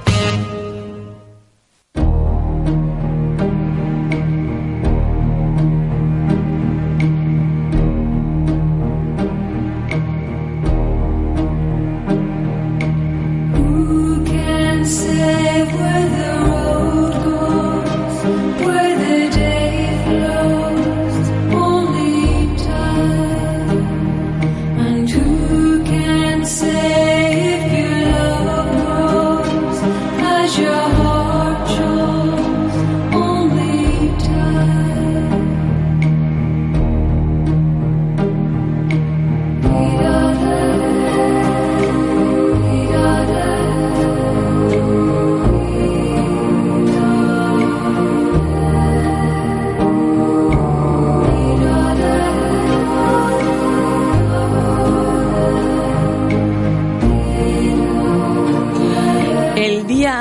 23 empieza una semana muy positiva para los escorpios, ya que el sol ingresará en su signo y la luna llena el día 24 nos hará disfrutar mucho de todo lo que hagamos en general a cada uno de todos los signos del zodiaco. Así que comenzamos por Aries. Aries, del 1 al 10 estás en un 6. Tus colores esta semana serán el amarillo, rosa, blanco y tus números los impares. Y es que estos días las ideas te van a surgir una detrás de otra. Soluciones que no hallabas empezarán a surgir y las llevarás a cabo cerrando puertas a problemas que ya te estaban desgastando. Trabajo, oportunidades de empezar trabajos nuevos o de mejorar dónde estás. Y sobre todo, el día 22 y 23, la luna transita por tu signo, lo cual te aportará toda la energía que necesitas el resto de la semana. Y en el dinero, las energías también estarán a tu favor para encontrar el modo de ganar más dinerito o de vender alguna cosa que estuviera por ahí pendiente. En el amor tendrás unos días tranquilos en la relación, incluso estarás más colaborador y comprensivo. Los que no tenéis pareja os vais a sentir románticos y ansiosos por encontrar a alguien especial. Y en la salud, cuidado con la parte digestiva. Tauro, estás en un 9 los colores azul, verde y morado, los números impares. Estás en una semana muy especial, Tauro, porque la luna llena en tu signo potencia tu magnetismo y arrastra la suerte hacia ti para conseguir todo lo que deseas. En el trabajo se esperan sorpresas agradables en este sentido y podrás contar con cambios que ni esperabas. Dinero muy bien, controlas la situación y no surgen imprevistos. En el amor tendrás una semana muy romántica, pero la auténtica protagonista será la pasión. Y los que no tenéis pareja os sentiréis muy seductores y no habrán quien se os resista. La salud, posibles molestias de garganta o resfriados. Géminis, tú estás en un 5, los colores rojo, rosa y azul y los números pares. Estos días te seguirás sintiendo un poco decaído, pero es que sigues dándole vueltas a lo de siempre y de la misma manera. Así que empieza a pensar más en ti, en lo que quieres y necesitas y vea por ello. En el trabajo, el que tú estés siempre dispuesto a ayudar a los demás no quiere decir que los demás vayan a actuar como tú lo harías en un momento en concreto. Intenta no dar importancia a temas que no son relevantes y ve a por lo que importa. En el dinero no van a surgir tampoco contratiempos y podrás cumplir con tu responsabilidad. En el amor deja atrás el pasado y vive con tu pareja aquello que deseas vivir ahora. Los que no tenéis pareja os vais a, sentir un tanto decaídos y preferiréis estar en casa, sofá y pelis antes que salir con los amigos, pero deberías de hacer todo lo contrario y disfrutar para ayudar a ese estado de ánimo. En la salud, molestias también estomacales y también la zona de la garganta se va a sensibilizar estos días. Cáncer, estás en un 7. Tus colores serán el rojo, el rosa y el azul, los números impares. Estás en un momento mágico, Cáncer. Te vas a sentir tranquilo, verás las cosas que van fluyendo y además surgen oportunidades de mejorar más tu situación. En el trabajo te vas a sentir bien, incluso tú mismo te pondrás a prueba de qué más puedes hacer para sentirte mejor y avanzar. En el dinero sí habrán entradas de dinero y papeles a tu favor en este sentido. Te vas a sentir bien y controlando la situación y en el amor vas a estar en una etapa donde dejar atrás malentendidos y conflictos será lo primordial. Los que no tenéis pareja habrán momentos muy apasionados que os harán sentir de nuevo ilusionados y la salud, molestias en las cervicales que pueden derivar en mareos. Leo, estás en un 8. Tus colores eran el azul, el verde y el rojo, los números pares. El día 24, la luna llena aportará las energías positivas para que consigas alcanzar alguna de tus metas y seguir con fuerza hacia otros objetivos. En el trabajo se presenta un cambio que te motivará mucho en este sentido. Además, perderás el miedo y la indecisión que se te ha ido presentando durante un tiempo. Vuelves a ver las cosas de una forma positiva. Y en el dinero, crecimiento positivo en tus ingresos gracias a nuevas actividades o mejoras laborales. En el amor, estás en un momento magnífico y eso se notará también en la relación. Además, habrán muchos proyectos juntos que os mantendrán ilusionados y unidos. Los que no tenéis pareja, llega el momento de la verdad y aprovechar las oportunidades que te brinda la vida. Y en la salud, cuidado con la espalda estos días, porque pueden haber molestias. Virgo, tú estás en un 5 y los colores que subirán tu energía serán el morado, el rojo y el fucsia, los números pares. Tendrás una semana donde te vas a sentir como en una montaña rusa. Habrán cosas que teniéndolas claras las sigas posponiendo y regocijándote en tu melancolía y en aquello que te hace sufrir. Trabajo, te vas a sentir un tanto aburrido de siempre lo mismo, estarás un tanto cabizbajo y tenderás a aislarte. No habrán contratiempos importantes, pero se te notará indiferente. En el dinero podrás manejar la situación e incluso un gasto que pensabas mayor no lo será. En el amor, tu estado de ánimo no te permitirá ver todo lo bueno que hay en tu relación y te centrarás en lo negativo. Quizás si comenzaras a hacer algo diferente a lo que haces, cambiarían las cosas que no te gustan. Y los que no tenéis pareja, necesitas una nueva ilusión en tu vida, sentirte de nuevo acompañado sentimentalmente y que tu vida vaya en la dirección que deseas y necesitas. En la salud, cuidado también con la alimentación y la garganta. Libra, estás en un 7. Tus colores serán el blanco, fucsia y rojo. Los números serán los pares. Esta semana la energía del sol que transita por tu signo hasta el día 23 te aportará la energía suficiente para terminar de zanjar temas pendientes. En el trabajo te puedes sentir un tanto agobiado e impotente, pero verás como pasando unos días las cosas irán mejorando y superando obstáculos. En el dinero en este sentido irás reponiéndote y llegan papeles también a favor tuyo con respecto a asuntos legales o bancarios. En el amor a veces te centras tanto en el aspecto laboral y económico que pierdes la atención, con lo que también es muy importante. Los que no tenéis pareja, nuevos hobbies te llevan a conocer a gente nueva y a plantearte tu vida social de otra manera y en la salud posibles dolencias en la espalda y el cuello. Y Escorpio, eres el signo de la semana con un 10. Azul, blanco y rojo, los números impares. Esta semana será mágica gracias al ingreso del sol en tu signo el día 23, donde te aportará la energía y la suerte que necesitas para iniciar una etapa nueva. En el trabajo, todo irá fluyendo a favor tuyo y te sentirás motivado, seguro y valorado al ver los cambios que se presentan. En el dinero también tendrás cambios y movimientos positivos e incluso una entrada que no esperas. En el amor, Mercurio, Júpiter y Venus también transitan por tu signo, con lo que te brinda una semana romántica, apasionada y mágica. Los que no tenéis pareja, los astros te ayudarán a salir de nuevo a la calle, hacer amistades nuevas y conocer gente muy interesante. La salud, molestias que arrastras de atrás, sobre todo en la zona de la espalda, y cuidado también con la parte de los pies. Sagitario, tú estás en un 8, los colores serán el blanco, el azul y el verde y los números impares. Estos días vas a disfrutar muchísimo en todos los aspectos y te vas a sentir mejor y tranquilo. En el trabajo se aclaran ciertos aspectos que te devuelven la tranquilidad. En el dinero sin contratiempo y con nuevos planes. En el amor, aquí tendrás una semana para disfrutar con tu pareja y tu pareja de ti, así que habrán sorpresas mutuas. Los que no tenéis pareja tendréis la oportunidad de, vivir momentos muy apasionados y daros la oportunidad de amar de nuevo. Y en la salud, molestias a nivel de huesos se pueden dar estos días. Capricornio, tú estás en un 7. Los colores serán el blanco, el lila y el rojo. Los números impares. Esta semana es una semana estupenda donde vas a seguir motivado pese a que pueden surgir pequeños contratiempos o retrasos.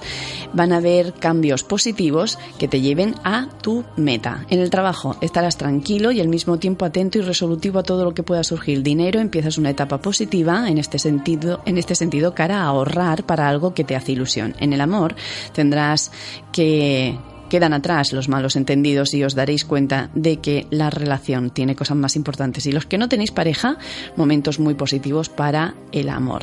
La salud, molestias en la zona de garganta también y la zona de la espalda. Acuario, tú estás en un 5, los colores serán el blanco, el rosa y el azul y los números pares. Y es que la energía del planeta Marte transitando por tu signo te va a hacer sentirte más impulsivo y algo más susceptible en todos los aspectos. Así que echa mano de tu infinita paciencia antes de entrar en conflictos. Trabajo, vas a estar un poquito irritable y todo parecerá costar horrores. No entres en conflictos contigo mismo ni pongas resistencia a aquello que debes de solucionar.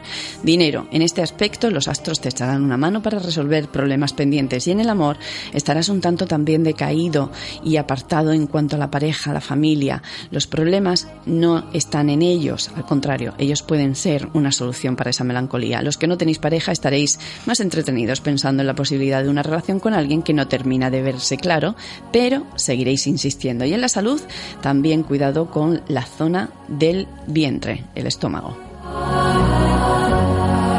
Piscis, tú estás en un 6, los colores rojo, azul y blanco, los números impares. Tendrás días tranquilo gracias a que el 21 y el 22 pasó por tu signo dejándote energías que te lleven a soluciones de los problemas esta luna.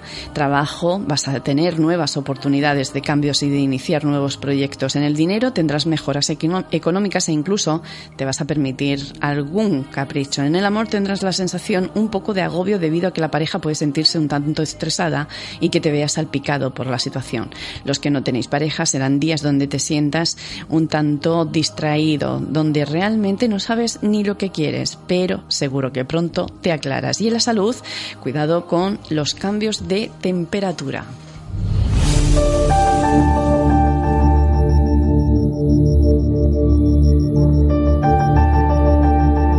Y ha llegado el momento del el decreto de la semana de nuestro compañero Pepe Bernal. Ya sabéis que cada palabra que se pronuncia es un decreto que se manifiesta en lo exterior. La palabra es el pensamiento hablado. El sentimiento que acompaña a un pensamiento es lo que lo graba más firmemente en el subconsciente. Por lo tanto, pensamiento más sentimiento tiene un gran poder de realización. Pepe, para esta semana, ¿qué decreto nos traes? Pues un decreto que es, como se llama, un, todoterreno. Mm. Porque sirve para, para todos, un decreto para la vida en general. No es una cosa concreta, pero es todo terreno. Mira, por ejemplo, dice así: Ahora entiendo, comprendo, acepto e integro que soy un alma poderosa y mi energía es positiva y atrae circunstancias y gente perfectas en mi vida y estoy creando un magnífico futuro para mí lleno de prosperidad. Qué bonito, oye. Muy bonito. Un poquito ahí para todo, para empezar a canalizar la energía hacia esa prosperidad y soluciones que en un momento dado no podamos ver. ¿Vale? Muy bien. Ahora entiendo, comprendo, acepto e integro que soy un alma poderosa y mi energía es positiva y atrae circunstancias y gente perfectas en mi vida y estoy creando un magnífico futuro para mí lleno de prosperidad. Qué bien, me gusta. Yo creo que este es de los mejores decretos que nos has traído. Es decir, que, que abarca todo, está muy bien. Muy bien, pues ahí queda ese decreto que ya sabéis que podemos repetir varias veces al día para ir mm, moviendo esa vibración, esa energía y que nuestro subconsciente empiece a actuar también de forma positiva, trayendo todo lo positivo. Siempre acordaros, un pensamiento positivo atraerá una energía positiva.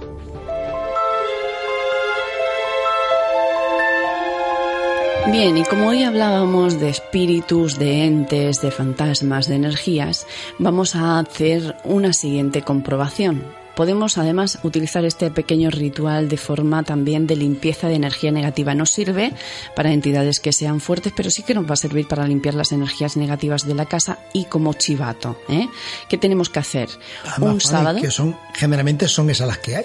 Exactamente, chivatos y, pequeñas energías. Gracias el a Dios. 90% son así. Gracias a Dios, que si no, imagínate. Eh, pues vamos a hacer lo siguiente. Un sábado vamos a coger, vamos a conseguir una vela plata. No valen las velas grises, son plata. ¿eh? Encenderemos la vela con cerillas siempre. Pero antes de encenderla vamos a untar la vela con un poquito de aceite de oliva para liberarla de energías negativas que pueda tener. Incluso la podemos limpiar con una gasa blanca y limpiarla con un poquito de agua y sal y luego ungirla con el aceite de oliva, ¿de acuerdo? Entonces pondremos alrededor de la vela tres vasos de agua formando una pirámide. La vela estará en el centro y pondremos alrededor de la vela con un circulito un círculo de sal gorda. Encenderemos la vela con cerillas, rezaremos un Padre Nuestro y pediremos que por el poder de este fuego y de esta cera, todo el mal que en mi casa hubiera se consuma y se purifique en nombre de Dios.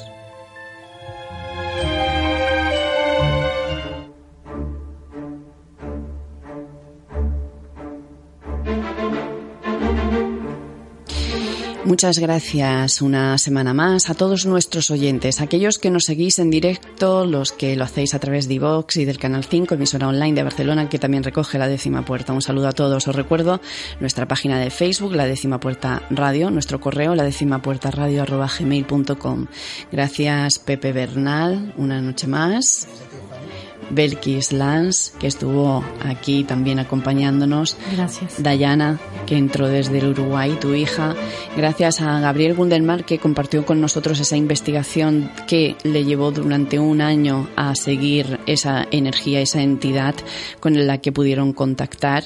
Muchas gracias a todos y ya sabéis, tened cuidado con vuestras sensaciones. Cuidado si creéis estar solos y no es lo que sentís. Cuidado si os sentís observados. Si os despertáis sin motivo aparente y habéis visto a la oscuridad moverse a vuestro alrededor, pensad que ellos siempre están entre nosotros. Pero eso sí, os deseamos una feliz semana y aquí se cierra la décima puerta.